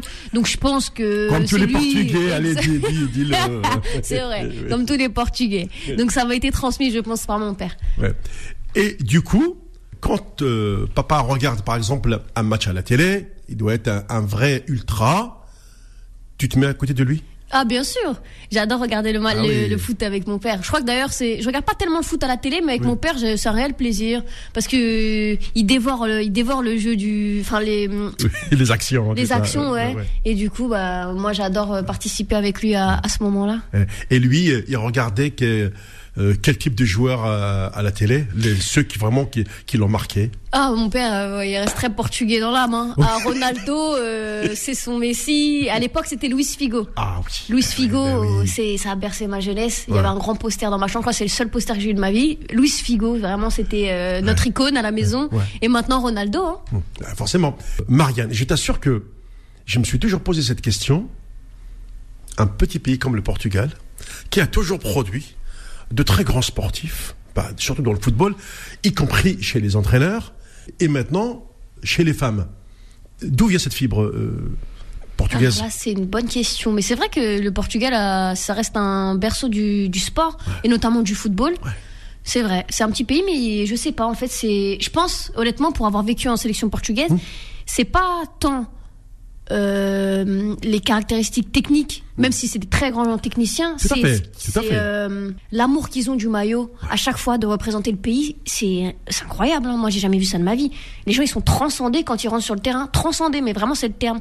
Et du coup, ils donnent tout ce qu'ils ont à donner. Et il y a rien de plus dangereux, enfin, dans le bon sens du Oui, terme, oui, que oui. quelqu'un qui, qui se dépasse, quoi. Ouais. Qui se surpasse complètement. Exactement. Mais vraiment, c'est littéralement le cas. Et du coup, toi, plus jeune fille, euh, bah forcément, t'as été à l'école, hein, puisque, euh, hein, je rappelle. Ouais, que j'ai eu mon bac. T'as eu comme ton bac. plus 3. tout Ouais. Et dans, ça- dans la partie euh, primaire, euh, collège, est-ce que déjà tu tapotais de- le, le, le ballon? Ah bien sûr, moi Bah, qui- j'allais à l'école pour être dans la cour de récréation et jouer au foot hein. et faire les cages avec les pulls et hop c'est parti, on faisait les équipes. Euh, franchement ouais, toute, toute ma jeunesse jusqu'au lycée, jouer jouer au foot dans la Et tu jouais contre les garçons? Exactement. Parce qu'en plus de ça, il n'y avait pas de filles qui jouaient au foot, Ouais. donc j'étais la seule. Et euh, j'avais la chance de ça va me débrouiller, donc euh, normalement les filles sont bannies des équipes. Moi j'avais la chance de que les garçons vou- me voulaient dans leur équipe, donc c'était c'était Ah, c'était gratifiant. Ouais. Donc c'était super cool ces moments-là. Et après, bon, c'était à ce moment-là juste un jeu entre camarades de classe ou, ou d'école. Est-ce qu'à un moment ou à un autre, tu as pensé à t'inscrire euh, dans un club Si oui, à partir de quand euh, as-tu eu ce déclic de euh, d'aller récupérer une première licence dans un club? Avant de passer pro Je parle euh, déjà Ouais, au les niveau petits, les euh, petits, les petites sections. quand j'étais petite. Oui, oui. Bah c'est à l'âge de 6 ans que mes parents m'ont inscrite. Quand ah oui. ouais. Ah bah, vraiment là, ton père, il. ah oui, c'est. Il voyait que j'ai joué au foot à H- euh, H24, donc il s'est dit bon bah la petite elle adore le foot, donc pourquoi pas les- l'essayer? À ce sport-là. Donc j'ai pris une licence à l'ESSP, c'est Saint-Prix, ma ville, Mmh. là où je vivais à l'époque. Et puis je jouais là-bas avec les garçons et j'ai joué là-bas jusqu'à mes 14 ans, l'âge légal maximal où les Oui. filles peuvent jouer avec les garçons. Et j'ai fait mes, mes, mes débuts bah, avec mes copains là-bas juste pendant ouais pendant de belles années. Hein. Et, et, et du coup, ton père a, a facilement accepté de de laisser sa fille comme ça jouer euh, contre les garçons. Est-ce que c'est lui qui t'emmène au stade ou bien tu, tu pars avec euh, avec des camarades euh, Ah ouais, non, il, il a jamais, il s'est jamais opposé euh, à ce que je fasse du foot. Au contraire, c'était un grand soutien pour moi. Ouais. Mais euh, non, souvent il m'amenait parce qu'il aimait bien voir les, les matchs. Mais après, comme c'était pas loin de la maison, j'y allais avec mes copains aussi. Supporter à la maison, supporter au stade. Exactement. Ah ouais, très très fervent supporter. hein. Et tu as commencé, euh, une fois que l'âge légal est passé, tu, intègres euh, un club. Exactement. J'ai été à Daumont. Ouais. C'était un club pareil, pas très loin de la maison, euh, club féminin. Mais par contre, euh, à l'époque, il n'y avait pas non plus de. C'était un club féminin, mais il y avait un, un autre problème, c'est que j'avais 15 ans, Ouais. enfin 14 ans à l'époque, mais je jouais avec des femmes qui avaient jusqu'à 45 ans, 50 ans, puisqu'il n'y avait pas de catégorie jeune. Donc Ah j'étais oui. avec euh, voilà des mamans, et puis je jouais au foot avec ces femmes-là. ouais. Ah, tu, tu me surprends. Bah ouais, mais à l'époque c'était pas aussi développé. Du coup, Oui. bah, je jouais avec euh, ces mamans-là, mais bon, c'était quand même une belle expérience malgré Ouais. tout. Est-ce que tu, comment tu t'es sentie, toi, la, la petite adolescente, face à, à ces femmes euh, adultes, matures, euh, parfois physiquement, elles sont beaucoup plus imposantes que toi? C'est sûr, on n'avait pas du tout les mêmes prédispositions Oui. physiques, mais euh, après, il restait quelques jeunes avec qui j'étais copine et Ouais. c'était important euh, moralement. Mais ça m'a fait progresser dans le sens où physiquement, il faut passer un cap et surtout euh, en termes de maturité. On peut pas se comporter comme un bébé. Bon, on peut, mais euh, il vaut mieux prendre en maturité assez rapidement pour pas se mettre les, les pionnières à dos, quoi. Donc voilà, on grandit euh, sur le tas, quoi. Est-ce que à un moment ou à un autre, il y a eu le, une vision d'un coach qui t'a dit, écoute ma fille, toi, tu dois monter euh, à l'étage au-dessus, tu dois passer pro? Euh, ouais, en fait, c'était euh, bah, juste avant de signer à Daumont. Où ma première année, il y a le PSG qui m'avait repéré euh, lors d'une parce qu'il y avait des sélections départementales et régionales je faisais des- partie. détections, c'est ça hein Exactement, ouais, Ouais, des, ouais, des- des petites détections. Et euh, je faisais partie d'équipes régionales d'Île-de-France, où- avec lesquelles on faisait les coupes euh, nationales, etc. Et le, il y avait une coach du PSG qui m'avait repéré, qui m'avait, qui souhaitait me prendre dans son équipe. Sauf que comme j'habitais dans le 95 et que le centre d'entraînement était dans le 78, c'était compliqué pour moi de m'y rendre et pour mes parents c'était impossible. Donc j'ai fait mes classes euh, à Daumont, on va dire, chez les féminines. Puis à un moment donné, mon père m'a dit, Marianne, écoute, euh, je me suis arrangée avec le travail. Et puis on, part, on va, on on te fait signer là-bas. On va au PSG. et du coup, c'est comme ça que l'aventure a, a démarré. Mais vraiment, t'as as un père qui s'est sacrifié pour. euh, Ouais, vraiment, hein, un réel Ouais. sacrifice, C'est- hein. C'est c'est énorme. C'est énorme puisque en plus de ça, quand je dis que c'est un sacrifice, c'est c'est le cas. On partait trois fois par semaine au camp des loges. C'est euh, C'est euh, dans les dans les dans la forêt ouais. là de C'est ça. hum, Saint-Germain-en-Laye. C'est tout, tout à fait. Trois fois par semaine et comme c'était trop long pour qu'il fasse aller-retour, il était dans la voiture pendant deux heures et demie. Et ça pendant trois ans, il a fait ça. Donc euh, c'est un sacrifice quand même euh, assez important. Je me dis, il a eu beaucoup beaucoup de patience euh, pour euh, pour moi. Tu peux lui dire chapeau. Ah oui, ça c'est clair, Euh, un le- chapeau. Le, le merci ne, ne suffit pas. C'est sûr, c'est certain. Quand il, il a, il a fait ce sacrifice, tu as intégré le Paris Saint-Germain. Exactement, j'avais 16-17 ans. Oui. Tu restes combien d'années? J'y suis restée 4 ans. J'y suis restée 4 ans. À l'époque aussi, la, euh, la première année, c'était pas encore très développé. Il y avait pas encore le, le championnat U19 nationaux, mais ça s'est très vite euh, décanté. Et puis, euh, lors de ma, de mes deux dernières années du 19, j'ai commencé à intégrer progressivement l'équipe pro, tout jusqu'à finir à part signer mon contrat professionnel euh, bah, avec euh, l'équipe première. Et là, tu as découvert un autre monde. Exactement. Alors raconte-moi ce Un autre univers. Mhm. Quand, quand on arrive comme ça au Paris Saint-Germain, tu es dans l'élite du foot féminin français. Ça veut dire que ce sont des déplacements à travers la France avec les, autres équipes. C'était quoi ton ressenti comme ça quand tu rentres sur le terrain euh, face à ces grosses équipes, face à, à- à toutes ces stars que tu, tu n'imaginais même même pas euh, croiser un jour? Bah, j'étais fière, fière de pouvoir représenter bah, le club. J'étais contente parce que je me dis que je viens d'une petite ville et que j'en suis arrivée jusqu'à là. Mais d'un côté, je me rendais pas trop compte. À l'époque, moi, j'étais une jeunette. Ce qui m'intéressait, c'était de jouer au foot. Hein. Que ce soit. PSG. euh, Et, enfin, fallait pas se mettre de pression. On est meilleur quand on, met, on se met pas de pression, je pense. Et puis, j'ai été éduquée de manière à, à pas me dire ouais, moi, je suis ci, je suis, je suis personne. En fait, j'avais rien prouvé, j'avais rien gagné, j'ai pas de ballon d'or. Donc, euh, je venais juste jouer au foot, prendre du plaisir avec des filles qui avaient peut-être plus de bagages footballistiques Ouais. que ce que j'avais côtoyé auparavant, même si c'était quand même, quand même des bonnes joueuses, celles que j'avais côtoyées. Et puis voilà, c'est sûr qu'après, en termes de moyens, de voyages, de déplacements, des- ne serait-ce que d'équipement, ça n'avait rien à voir avec ce que j'avais connu euh, auparavant. Donc c'était vraiment super. Qu'est-ce qui t'avait le plus marqué euh, durant cette période euh, parisienne? Ce qui m'a marqué, euh, c'est les Un match, un déplacement euh, ou une joueuse euh, Ouais, on va dire que c'est plus les joueuses que j'ai côtoyées euh, lors de mon contrat professionnel avec. J'avais 18 ans et je jouais avec euh, bah, l'équipe première et j'étais entourée que de superstars, mais vraiment des des filles de top niveau, des filles qui sont actuellement championnes du monde aux États-Unis ou en Suède ou qui jouent à Barcelone aujourd'hui, vraiment des, des stars de top niveau et du coup c'était inspirant de, de s'entraîner et d'avoir la chance de s'entraîner avec ces joueuses là. Donc c'était surtout ces joueuses là qui m'ont qui m'ont marqué. As-tu eu un, un palmarès euh, avec l'équipe parisienne à ce moment-là? Euh, c'était plus en U19 nationaux Oui. que j'ai eu un palmarès où on a été euh, à chaque fois, je pense, première de, du championnat U19 national. On a été, quand on faisait le challenge national à l'échelle bah, de la France, on avait fini deuxième, je crois. Donc on avait franchement un beau parcours, une belle équipe. mais en soi, en tant que tel, avec le, les U19 du PSG, j'ai pas eu de de gros titres parce que c'était pas suffisamment encore développé pour Ouais. qu'il y ait des, des tournois, etc. euh, à l'échelle internationale. Que s'est-il passé ensuite pour que tu quittes le club de la capitale et euh, partir de- du côté d'Orléans? Bah, c'est simplement le fait que à 18 ans, moi, ce que je voulais, c'était jouer au foot. Oui. Donc, c'était un privilège immense que de revêtir déjà l'écusson Ouais. et de s'entraîner avec ces filles-là. Mais ce qu'on veut à cet âge-là, c'est de jouer au ballon. Moi, être sur le banc tous les dimanches, c'était pas forcément une source de plaisir pour moi. Ouais, il y avait de la frustration. Ah, énormément de frustration, énormément, même si à l'entraînement je progressais, euh, moi je voulais jouer. Donc euh, à la fin de l'année, j'ai pris tout ce qu'ils avaient à me donner, j'ai essayé de leur donner un petit peu moi ce que je pouvais leur apporter. Et à la fin de la saison, voilà, on s'est quitté. Euh... En bon terme. Oh, en bon terme, en bon terme. Le faut toujours laisser une place nette là on- quand on part de quelque part. Et de toute façon, j'ai pas, en- enfin, je suis pas de nature à à, à m'embrouiller avec les gens ou, ou avoir des conflits. Donc euh, non, tout s'est très bien passé, mais j'ai quitté le club pour aller à Saint-Maur, un club dans le 94 qui avait pour ambition de monter en D1 dans les années à venir. Et, Saint-Maur, euh, Lusitanos. Non, c'est enfin cette fois-ci c'est ça. C'est ça, c'est Saint-Maur Lusitanos, mais ils avaient dissocié Oui. Lusitanos. Mais cette fois-ci, j'ai pas été chez les Portugais. Cette fois-ci, j'ai pas été chez les Portugais. C'était Saint-Maur, juste Saint-Maur, la VGA.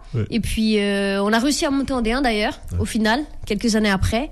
Et puis là-bas, j'ai retrouvé le plaisir de jouer. euh, Et puis c'était c'était c'était c'était bien quoi. Retrouver la confiance d'un coach, le plaisir de jouer. Et puis puis c'est tout ce que je voulais quoi. Qui t'a repéré pour euh, jouer en sélection portugaise? C'était la sélectionneuse de l'époque, qui aujourd'hui est vice-présidente de la fédération, je crois, au Portugal. Euh, alors la manière dont ça s'est fait, c'est assez insolite. J'ai reçu un message sur les réseaux sociaux, incroyable. Et moi, je En comprends- sélection sur les réseaux oui, sociaux. vraiment, je, l'apprends. euh, et euh, je reçois un message, et puis moi, je me dis, bon, c'est une blague, ou, Oui. ou alors je comprends mal, je- mon portugais n'était pas très développé, je me dis, bon, je, je vais pas y prêter attention. Et puis peut-être un mois ou deux après, je, je le montre par précaution à mon père, qui rentre en contact, qui répond, et puis au final, non, c'était avéré, la coach euh, voulait me, était intéressée par mon profil, et elle souhaitait me faire venir au Portugal pour que je fasse des tests. Et puis de là, je suis partie comme ça, 15 ans, un jour, euh, pu- mon père m'a déposé à À l'aéroport. 15 ans. Ouais. À 15 ans, il m'a déposé à l'aéroport et il m'a dit allez, vas-y, bah tente ta chance, t'as rien à perdre, ma fille. Et puis j'y suis allée. J'ai passé une longue série de tests et puis j'ai fini par être la première euh, femme non résidente du Portugal à intégrer la sélection portugaise. Et C'est une voilà. très très belle aventure. Là, franchement, tu vois, euh, là, euh, Marianne, tu m'épates. À 15 ans, être convoqué, ton papa qui te laisse prendre l'avion toute seule, et vas-y au Portugal, tente ta chance, et tu as réussi toute la batterie de tests auxquels tu as été soumise. Exactement. Et ça a été long, ça a été long et rigoureux, mais au final, ça en valait la peine. Ça en valait vraiment la peine. J'ai passé des très bons moments.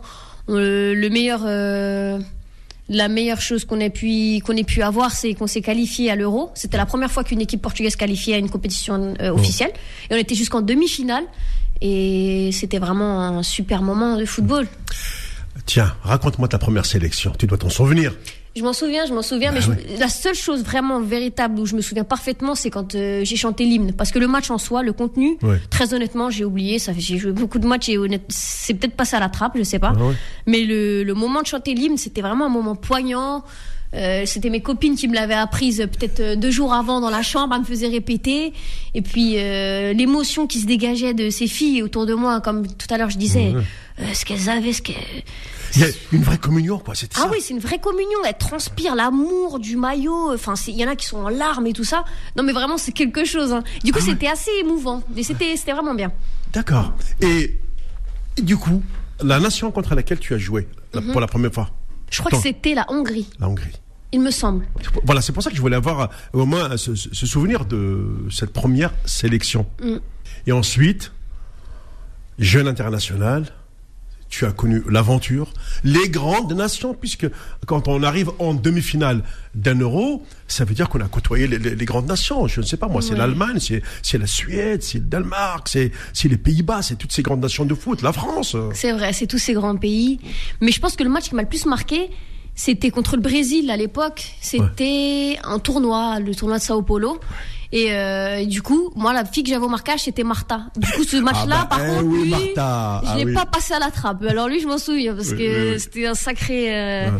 Un sacré marquage à avoir. Donc Ouais. euh, non, très très forte cette fille. Et puis même le Brésil, c'est, c'est voilà quoi, c'est le Brésil. Ouais, il y a euh, il y a une commune en Portugal-Brésil, hein, on peut Ouais, dire. que- non, après, non, voilà. c'était bonne, mais sur le Ouais. terrain, et bon, il n'y a pas de copine, malheureusement, donc elles nous fait, elles nous ont fait passer un sale quart d'heure. Je crois qu'on avait perdu 4-0. donc, ouais, mais c'était un bon moment. tout, tout ce parcours, hein, la sélection portugaise, les clubs. Et aujourd'hui, euh, à Orléans, tu continues? Ouais, ouais, je continue. J'ai rejoint Orléans, bah là, cette année. Parce que le club, il a pour ambition de faire évoluer ses féminines sur un projet sur trois ans. Euh, le, tout, ce qui a, tout ce qui a été mis autour des féminines laisse à penser qu'ils sont vraiment investis, les infrastructures, euh, le recrutement, tout ce qui est mis à, no- à notre disposition. Donc euh, là, on est parti pour une nouvelle aventure et j'y m'y plais. Franchement, ça se passe super bien pour le moment. Donc, donc je suis contente. Mais ouais, ça continue. C'est un, contrat longue durée que tu as signé avec Orléans? Non, non, Non, là j'ai signé un contrat d'un an. Ouais. Souvent dans le foot féminin, ça, à part les- le PSG ou Lyon actuellement, Oui. qui font peut-être sur 2-3 ans, c'est des contrats d'un an renouvelables. D'accord. Donc, donc, comme eux, euh, tant pour eux que pour moi, il valait mieux voir déjà dans un premier temps ce que ça, si je valais la peine, qu'on se le dise honnêtement, et si moi je me plaisais et je me retrouvais dans ce dans ce projet, et puis après on verra à la fin de la saison ce qu'il en est, si je leur ai convenu. Et si moi je m'y plais, et si j'ai envie de toujours continuer bah, avec eux l'aventure, quoi. Euh, quelle est la marge de manœuvre que tu te donnes euh, dans le foot euh, professionnel aujourd'hui, euh, Mariana Dans la durée Combien d'années D'accord. Encore euh, combien d'années je oui, souhaiterais À peu jouer près, oui, oui. Bah, déjà, si la santé suit, euh, ce serait bien parce qu'il suffit d'une blessure et puis Ouais, tout peut bah partir en fumée, surtout à 26 Ouais, ans, ouais. voilà. Mais euh, encore peut-être jusqu'à mes 30 ans, je pense. Mmh. Après, euh, à moins qu'il se passe des choses, des revirements de situation auxquels euh, Mmh. on ne s'attend pas, je pense qu'à 30 ans, il faudra que voilà que je, tourne la page et que je construise euh, Une vie, une vie, ouais. une autre vie. Une autre vie, ouais, tout à fait. Parce que Ouais. bon, j'ai quand même une vie, mais voilà, une autre vie, une autre dimension, on va dire. Très bien. As-tu pensé, euh, du coup, euh, à la reconversion hein On voit bien que euh, la carrière euh, de foot est très courte. Euh, déjà, comme tu l'as dit, à partir de 30 ans, as-tu réfléchi à un type de j'ai reconversion commencé à réfléchir. J'ai plusieurs pistes, à vrai dire. Là, je suis diplômée euh, en STAPS, c'est-à-dire que je suis prof d'éducation physique et sportive pour les personnes en situation de handicap. J'aimerais aussi euh, passer mon concours de CPE. Et euh, une troisième piste, c'est m'orienter dans le coaching, tout simplement, pour continuer à développer la pratique féminine, mais en tant que coach cette fois-ci, plus joueuse, mais, mais voilà, coacher une équipe. Franchement, super euh, parcours. Euh, merci euh, Marianne Amaro d'avoir été euh, l'invitée de Beurre FM dans cette émission euh, Foot de Sport.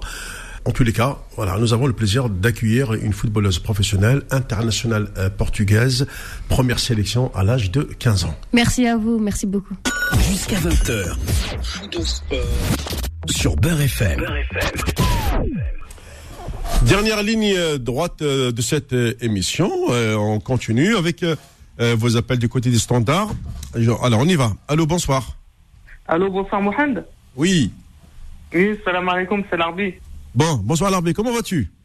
Ça va, alhamdoulilah, et toi? Ça va, je te remercie. Bah écoute, euh, sauf que là, il pleut beaucoup. Euh, Ouais, c'est terrible, c'est terrible. Bon, oui, oui, bah oui.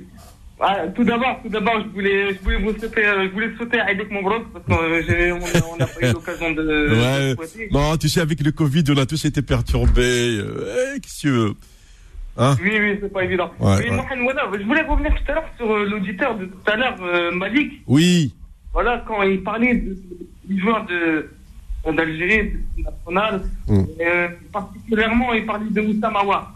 Ouais, bah, moi, bah, de toute façon, on a tous dit qu'Osama War, il a choisi l'équipe de France, Khalas. Oui, mais en fait, bon, moi, en fait, si tu veux, bon, moi, j'ai des informations concernant Oussama Aouar, Oui. des informations fiables, si je peux me permettre de, de, de le dire. Bah oui, on ne demande pas mieux. Voilà, en fait, voilà, j'ai des informations fiables qui, qui viennent d'Algérie, en fait, et en fait, Oussama Aouar, il attend exactement de, de quitter Lyon pour pouvoir, euh, pour pouvoir choisir l'équipe d'Algérie. Ouais. Euh, en fait, pour l'instant, euh, il est à Lyon. Je pense que Oussama War veut à tout prix jouer au moins les Jeux Olympiques avec l'équipe de France. C'est vrai que tout était calculé pour que les Jeux Olympiques aient lieu en 2020. Bon, il y a malheureusement le coronavirus euh, qui a bouleversé la planète et les Jeux Olympiques sont reportés à, au mois d'août 2021. Ça veut dire que pour l'instant, même s'il doit réfléchir à sa décision, euh, à moins que Oussama War soit transféré à l'étranger, et généralement la plupart des joueurs issus de l'immigration euh, rejoignent l'Algérie quand ils quittent la France. Oui, c'est ça exactement, parce que Mm. bon, moi, euh, en fait, il aimerait y aller à Manchester City, Ouais. mais en fait, il attend, euh, il attend la décision de, de l'UEFA concernant le- la Ligue des Champions. Ah oui, concernant Et- aussi euh, euh, Manchester City. Je pense qu'il veut Ouais, y aller à Manchester City. Ouais. Parce qu'il y y a Manchester City peut, peut être victime du fair play financier, comme l'a été également euh, l'Olympique de Marseille. Et c'est la raison pour laquelle il attend. Et- alors, est-ce que c'est le moment pour euh, Oussama War de, de, de quitter les Lions, euh, mon cher Sofiane? Comment? Est-ce que c'est le moment de pour Oussama War de quitter carrément Lyon? L'Olympique lyonnais Ouais. Ah, mais déjà, il y a deux, deux choses à voir. C'est que Lyon euh, va être en besoin de liquidité. Eh, voilà. et joueur bankable, euh, s'il y en a un, c'est Oussama War, Actuellement, oui. actuellement. Et, euh, Et Touzard est parti déjà au, au Hertha Berlin. au Hertha Berlin, mais c'était déjà fait en janvier. Ouais. Donc c'était en fait là, il a été reprêté à Lyon, donc la fin de contrat, c'est normal, ça devait, c'est voilà. Là pour moi, Awar aujourd'hui, euh, Lyon a besoin d'argent. Euh, alors je sais pas si du coup avec la crise, les prix vont être élevés, ça va être la question. Mais moi, question, puisque déjà, rappelle-toi, sur euh, Mauro Icardi, il y a une moins-value de, de, de 20, milli- 20 C'est millions d'euros. hein. Exactement. euh, finalement, Paris n'a pas de payer très cher Icardi Ouais, ouais. euh, euh, en rapport à ce qu'aujourd'hui un neuf coûte, euh, un, un neuf qui marque des buts. Euh, et Awar aujourd'hui à Lyon, euh, je pense qu'il a fait le tour de la question. Ouais. Je pense qu'il faut pas qu'il fasse comme Fekir à l'année de trop. Oui, oui. Ouais. Et à mon avis, euh, là, s'il y a une offre cet été euh, qui est intéressante pour le club et qui va permettre aux joueurs aussi de, de monter, parce qu'en plus il n'y a pas la Ligue De, des oui, de Champions. franchir un, un cap, oui, oui. Moi, je pense que cette année, c'est oui. Enfin, il faut qu'il, enfin, il faut. Je sais pas, mais en tout cas, je pense que oui, cette année, c'est la bonne pour moi. S'il doit partir, c'est cette année. Il ne peut pas, il ne peut pas faire la Ligue 1 de trop, euh, l'année de trop en Ligue 1. Euh, exactement, euh, exactement, euh, Mohamed. Oui, Larbi Mohamed, oui, voilà, parce que quand on regarde, euh, quand, quand vous écoutez euh, ces dernières déclarations, euh, les journalistes, quand on lui posent la question euh, sur euh, euh, l'équipe de France, à chaque fois, euh, ils bottent en touche. Oui. Euh, dernièrement aussi, la, la dernière conférence de presse qui a sur le match de la Juventus de Turin, il dit, voilà, euh, pour l'instant, je me concentre sur Lyon. Il a raison, bah, il a raison. Oui. Donc voilà, moi je pense qu'à chaque fois, même quand il est pas interviewé par Téléfoot, euh, il n'y a jamais, euh, il est en question. Donc je pense que lui, euh, il veut pas, il veut pas parler de, de ça Mm. avant qu'il parte. Oui, oui. Moi, moi je, je lui donne raison. Aujourd'hui, euh, comme l'a dit euh, à l'instant euh, Sofiane, il a raison. Euh, Lyon a Oui. besoin de, de liquidité. Et aujourd'hui, la, la meilleure valeur marchande à Lyon s'appelle Oussama War. Et euh, pour payer un, un prix fort, il n'y a pas mieux que le championnat d'Angleterre. Hein. Euh, voilà, au jour d'aujourd'hui, le championnat qui paye le plus, c'est le championnat anglais. Oui, éve- éventuellement. Et il se murmure que Manchester City que- serait intéressé en plus. Je, je pense aussi, je pense que, moi c'est mon avis, hein, je Oui. pense que s'il va Manchester City, surtout avec Riyad Mahrez, Ouais. je pense que Oui. Riyad, il va lui parler de la sélection. Ah, c'est sûr, euh, bah oui. Ouais. Je pense que ça peut jouer énormément par rapport à son show. Mm. Parce que déjà Riyad, c'est le capitaine de l'équipe nationale, hein. faut pas l'oublier. Euh, Belmadi l'a l'a responsabilisé, il, a- il, il assume ses, ses- ses responsabilités de capitaine et il l'a prouvé euh, pen- pendant la dernière canne en Égypte en 2019. Ça prouve qu'aujourd'hui, euh, euh, s'il choisit euh, l'Angleterre et plus particulièrement Manchester City, et comme on dit dans le jargon chez nous, il n'y a pas de fumée sans feu. Ouais. C'est bien. Ouais. Merci Larbi. De rien, merci à vous, Mohamed. Et puis, euh, merci à toute l'équipe de Beurre FM, que ce soit Philippe ou Lima Abdelali. Donc, euh, Ouais, c'est ouais. formidable. Donc, euh, restez comme vous êtes. Moi, je vous écoute tous les jours. Donc, euh, Ouais, merci beaucoup. Bah, ça nous fait plaisir. Ça nous fait plaisir, ouais, ouais. Très bien. voilà. À bientôt. Larbi. Au revoir. Ah, c'est vrai, hein, il il a pas tort. C'est vrai que c'est un, un- le dossier Howard. Bon, à chaque fois, on dit oui, il a choisi l'équipe de France, mais au fond de lui-même, euh, bon, c'est vrai que il avait priorisé les Jeux Olympiques 2020. Mhm. Bon, maintenant, les Jeux Olympiques sont décalés à 2021. Tu le vois bien, Sofiane. Ça devient euh, aujourd'hui du, du presque de domaine de l'impossible. Et euh, généralement, la plupart des, des joueurs euh, issus de l'immigration algérienne prennent des décisions avec la sélection une fois qu'ils quittent la, la Ligue 1. Bien sûr. Puis on regarde aussi une autre chose, c'est que Awar euh, euh, en équipe de France, il y a de la concurrence au milieu. Ah, oh là là. Oh là Donc, là. euh, pour Didier Deschamps, il y a, il y a- il y a l'embarras du choix. Et dis-toi que Deschamps, il a quand même une certaine conception de, de, de la Ligue 1 et du foot. Ouais. Et quand tu as aujourd'hui euh, 4, 5, 6 joueurs qui jouent dans des grands clubs européens, euh, qui sont plus ou moins titulaires, Awar, c'est pour l'instant, c'est pas la priorité de de l'EDF. Ouais. Donc euh, donc on verra on verra on verra bien euh, euh, s'il part à City, on verra ce que ça peut ce que ça peut donner. Mais moi pour moi je je ne compte pas là-dessus par principe à partir du moment où comme l'a dit Jamel Belmadi d'ailleurs à juste titre le joueur n'est pas intéressé euh, pour venir euh, ne, voilà ne forçons pas le passage quoi. Ah non, mais Jamel, il il heureusement, il est, il est catégorique. Hein. Il a été clair. Euh, la sélection ne, euh, ne se brade pas. Voilà. Ça, au moins, dans, dans son discours, il est clair et net. euh, Exactement. et heureusement, quand tu as un sélectionneur comme ça qui, euh, qui, qui tient ce discours, ça veut dire que, euh, voilà. euh, Absolument. je- moi, je vous dis ça, point barre. On, on se prend encore un, un dernier appel. On le peut. Alors, on va, on va essayer. Allô? Allô, salam alaikum. Wa alaykoum salam. Salam. Moi, je vais essayer de mettre tout le monde d'accord, malgré les polémiques. Bah, y a, Euh, au contraire, bah, le, but c'est d'avoir des polémiques. Bah oui, heureusement. Voilà, mais moi, la- la- les divergences, tout ça, c'est permis. Hein. On est en démocratie. Euh, euh, Moi, on essaie d'avancer. En tout cas, sur Beurre c'est permis. Hein. Moi, je vous ai connu quand vous étiez avec notre ami Abdelhami Mamoun, à l'is- l'islam au présent, qui est devenu je sais pas quoi, là. Ah oui, oh là. oui, c'est vrai. Ouais. Et donc là, comment dire, félicitations pour votre poste de directeur, etc. Je euh, passe pas la pommade, hein. je, je, la pommade euh, Chita, Ouais. Voilà, chez nous on dit Chita. Oui. oui. Alors moi, moi appelle-moi Mohamed Bac moins 5 en français, Mm. Bac moins 15 en arabe littéraire, Mm. et Bac moins 25 en amazien. c'est passé à l'antenne, hein Ouais, ouais c'est pas ça l'antenne. Hein. je Non, non, mais. Sans vous déranger, Mm. que M. Bellamy continue, et je voudrais, par votre intermédiaire, lui suggérer Dahleb, Oui. Benyoumi Oui. et Hassan. Comme euh, superviseur ou adjoint, ou là, je sais pas ce qu'il fait. Mais moi, je demande ni salaire ni rien du tout. Non, mais de toute Moi, façon. j'ai fait 43 ans d'auto-école. Ouais. Alhamdulillah. Bon. Ben, euh, parce que les, les noms, les noms que, euh, Mohamed, que, que tu as évoqués, c'est- des légendes. Hein. Euh, quand tu parles de, de Ah Ben oui, quand tu parles de. Dahleb, pour nous. Deux minutes, hein. Et en plus, moi, Dahleb, j'ai eu la chance de, de, de, de l'avoir vu, euh, de l'avoir côtoyé. C'est un monsieur, c'est pas n'importe qui, Mustafa Dahleb. C'est même, à, oui, même. Paris, même à Paris, c'est quand on, on, on évoque Mustafa Dahleb, c'est- voilà, c'est Mustafa Dahleb. Attends, deux minutes, s'il vous plaît. Euh, mais- oui, mais rap- rapidement parce que ça va se terminer l'émission. Hein. Ouais, non, mais je terminerai bien, Inch'Allah. Oui, Inch'Allah, oui. La dernière fois, il a été euh, dans la, la télévision algérienne privée ou publique. Ouais. La journaliste qui était, comment dire, de chez nous, Ouais. elle m'a demandé euh, comment ça vous n'avez pas aucun poste. Gana, moi, je demande rien, je fais ça vis-à-vis là. Ouais. Et moi, on n'a pas. Euh, moi, je suis quelqu'un qui a du livre. Ouais. Je ne m'impose pas, mais si on m'invite, je suis là. Et j'ai parlé pour lui. Eh ben, de toute Au façon, niveau de la, Oui. de la double nationalité, lui, il annonce la colère, il est contre. Ouais.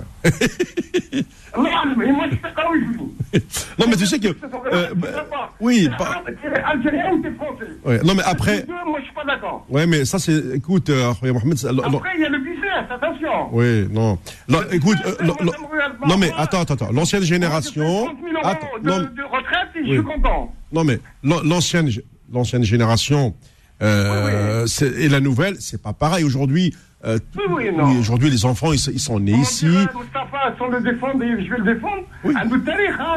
Non, mais, La- bien sûr. Algérienne, etc., etc., tout le monde sait, hein. Mais, mais, moi, je- moi, Mustapha, quand tu, je quand je, qu'il soit dans la direction. Non, mais après, Mustafa, il faut, il faut- savoir aujourd'hui, il, il me semble qu'il doit avoir dans les 70 ans aujourd'hui. Euh, euh, Non, il a, il a 68 ans, il a mon âge. ouais, bah oui. Donc, Mustafa, Et moi, ils vont me prendre comme adjoint. Moi, j'ai la, la ré- ré- réactivité. ouais. Non, je crois qu'à un moment donné, euh, aujourd'hui, on est dans un monde, euh, il faut euh, de, de, une- une- ce qu'on appelle de nouveaux managers. Non, Non, non, non, mais attends, mais il faut de nouveaux managers euh, aujourd'hui qui, qui ont une vision différente de, du monde de- du football. Hein, non. voilà, Non, les, les- les époques changent. comprend l'informatique et tout. Ouais, c'est vrai. on dit en français en arabe, c'est avec les, les vieilles casseroles qu'on fait du bon. Oui, bon, on, co- on connaît le, le- le- l'adage. Hein. Hein. Ouais, C'est-à-dire, là, moi, je, je m'impose pas, mais je me suis imposé. Bah, c'est bien. Le, lui, lui faire comme une, une référence. Oui. Non, mais tu sais que le- moi, moi j'ai eu la chance euh, dans ma vie d'avoir côtoyé euh, toute cette génération qui a, qui a fait la Coupe du Monde 82 et j'en connais pas mal d'entre eux que j'ai interviewé, Ouais, etc. C'était un grand plaisir. il, Moi, a, je suis il a appris la conduite avec moi. Ah, qui je connais Ah, J'allais chez lui, moi, quand il habitait au Visinet, quand il habitait à Neuilly. Oui. J'ai- J'aurais dû aller à Nice, mais j'avais pas le temps parce que l'avion était cher, mais Ouais. alhamdoulilah, hein. ouais, Je connais ses enfants, tout, hein. ouais, ça c'est valide. ses enfants, je ne cite pas de nom parce que c'est privé. Ouais, non, non, Euh, non, non, voilà, ouais, ouais, hein. ouais, ouais, ouais, non, c'est normal. Ouais, ouais. Ben, je crois que je termine bien. Hein. Ouais, Bah oui, bah oui, c'est sur une, une très Mais, bonne note. euh, bonjour au coach, euh, comment il s'appelle euh, Sanjak. Nasser, ouais. J'avais croisé euh, au, au PSG quand il venait. euh, je crois qu'il a joué un petit peu au PSG, non? Non, c'est son frère Yazid qui a joué. Ah oui, oui, je comprends. Ah oui. le coach. Et Je connais Nan, le directeur qui est maintenant président de la fédération euh, algérienne, non, la Hmm. parisienne de football, hein. Ah non, la Ligue de football de Paris, euh, Jamel, oui. Jamal, c'est mon ami, Bah, là. bah oui, Jamal Sanjak, bien Ah, sûr. moi, vous savez, moi, le- j'ai fait 43 ans d'auto-école. Je suis connu, j'ai fait 20 ans euh, dans 93 et tout ça. Hein. Ouais, oui, et du coup, et du Ah ouais, coup, tu, alhamdoulilah, bah, tu as, tu as vu tous les on, est- sportifs. on a la fierté, hein. Bah, c'est normal. Bah oui, bah oui. Alors, il- si ça il- coupe, j'ai ma batterie qui déconne comme moi. Hein. D'accord. Non, en tout cas, c'est pas grave. Euh. Azul, salam alaikum, Mr. Kinza, Oui. bon dia, good morning. Thank you very much. Ouais, هذاك ما نعرف انا ما كنجوش.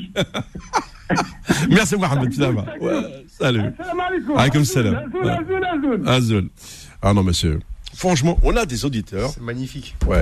Et tu sais, même, euh, même on te déconfine comme ça, bah, quand tu, tu reçois deux, deux- deux coups de fil comme ça, qui, là, euh, qui, qui te remettent un peu sur. euh, et qui te redonnent un peu le moral, ça fait du bien, euh, Sofiane. Alors, pour dimanche prochain, je ne sais pas comment ça va se passer. Vous le savez que dimanche prochain, il y aura euh, un deuxième tour des élections municipales. Euh, je verrai avec mon ami Adil euh, Farkan. Euh, il y a quelques communes qui sont intéressantes à vivre. Lui, il va vivre celle de Paris. Moi, je vais vivre celle de Rouen. Euh, il y aura un beau duel. Euh, et euh, j'aurai le plaisir de vous retrouver tout simplement avec euh, Sofiane, peut-être dimanche prochain ou dans 15 jours. Salut à toutes et à tous.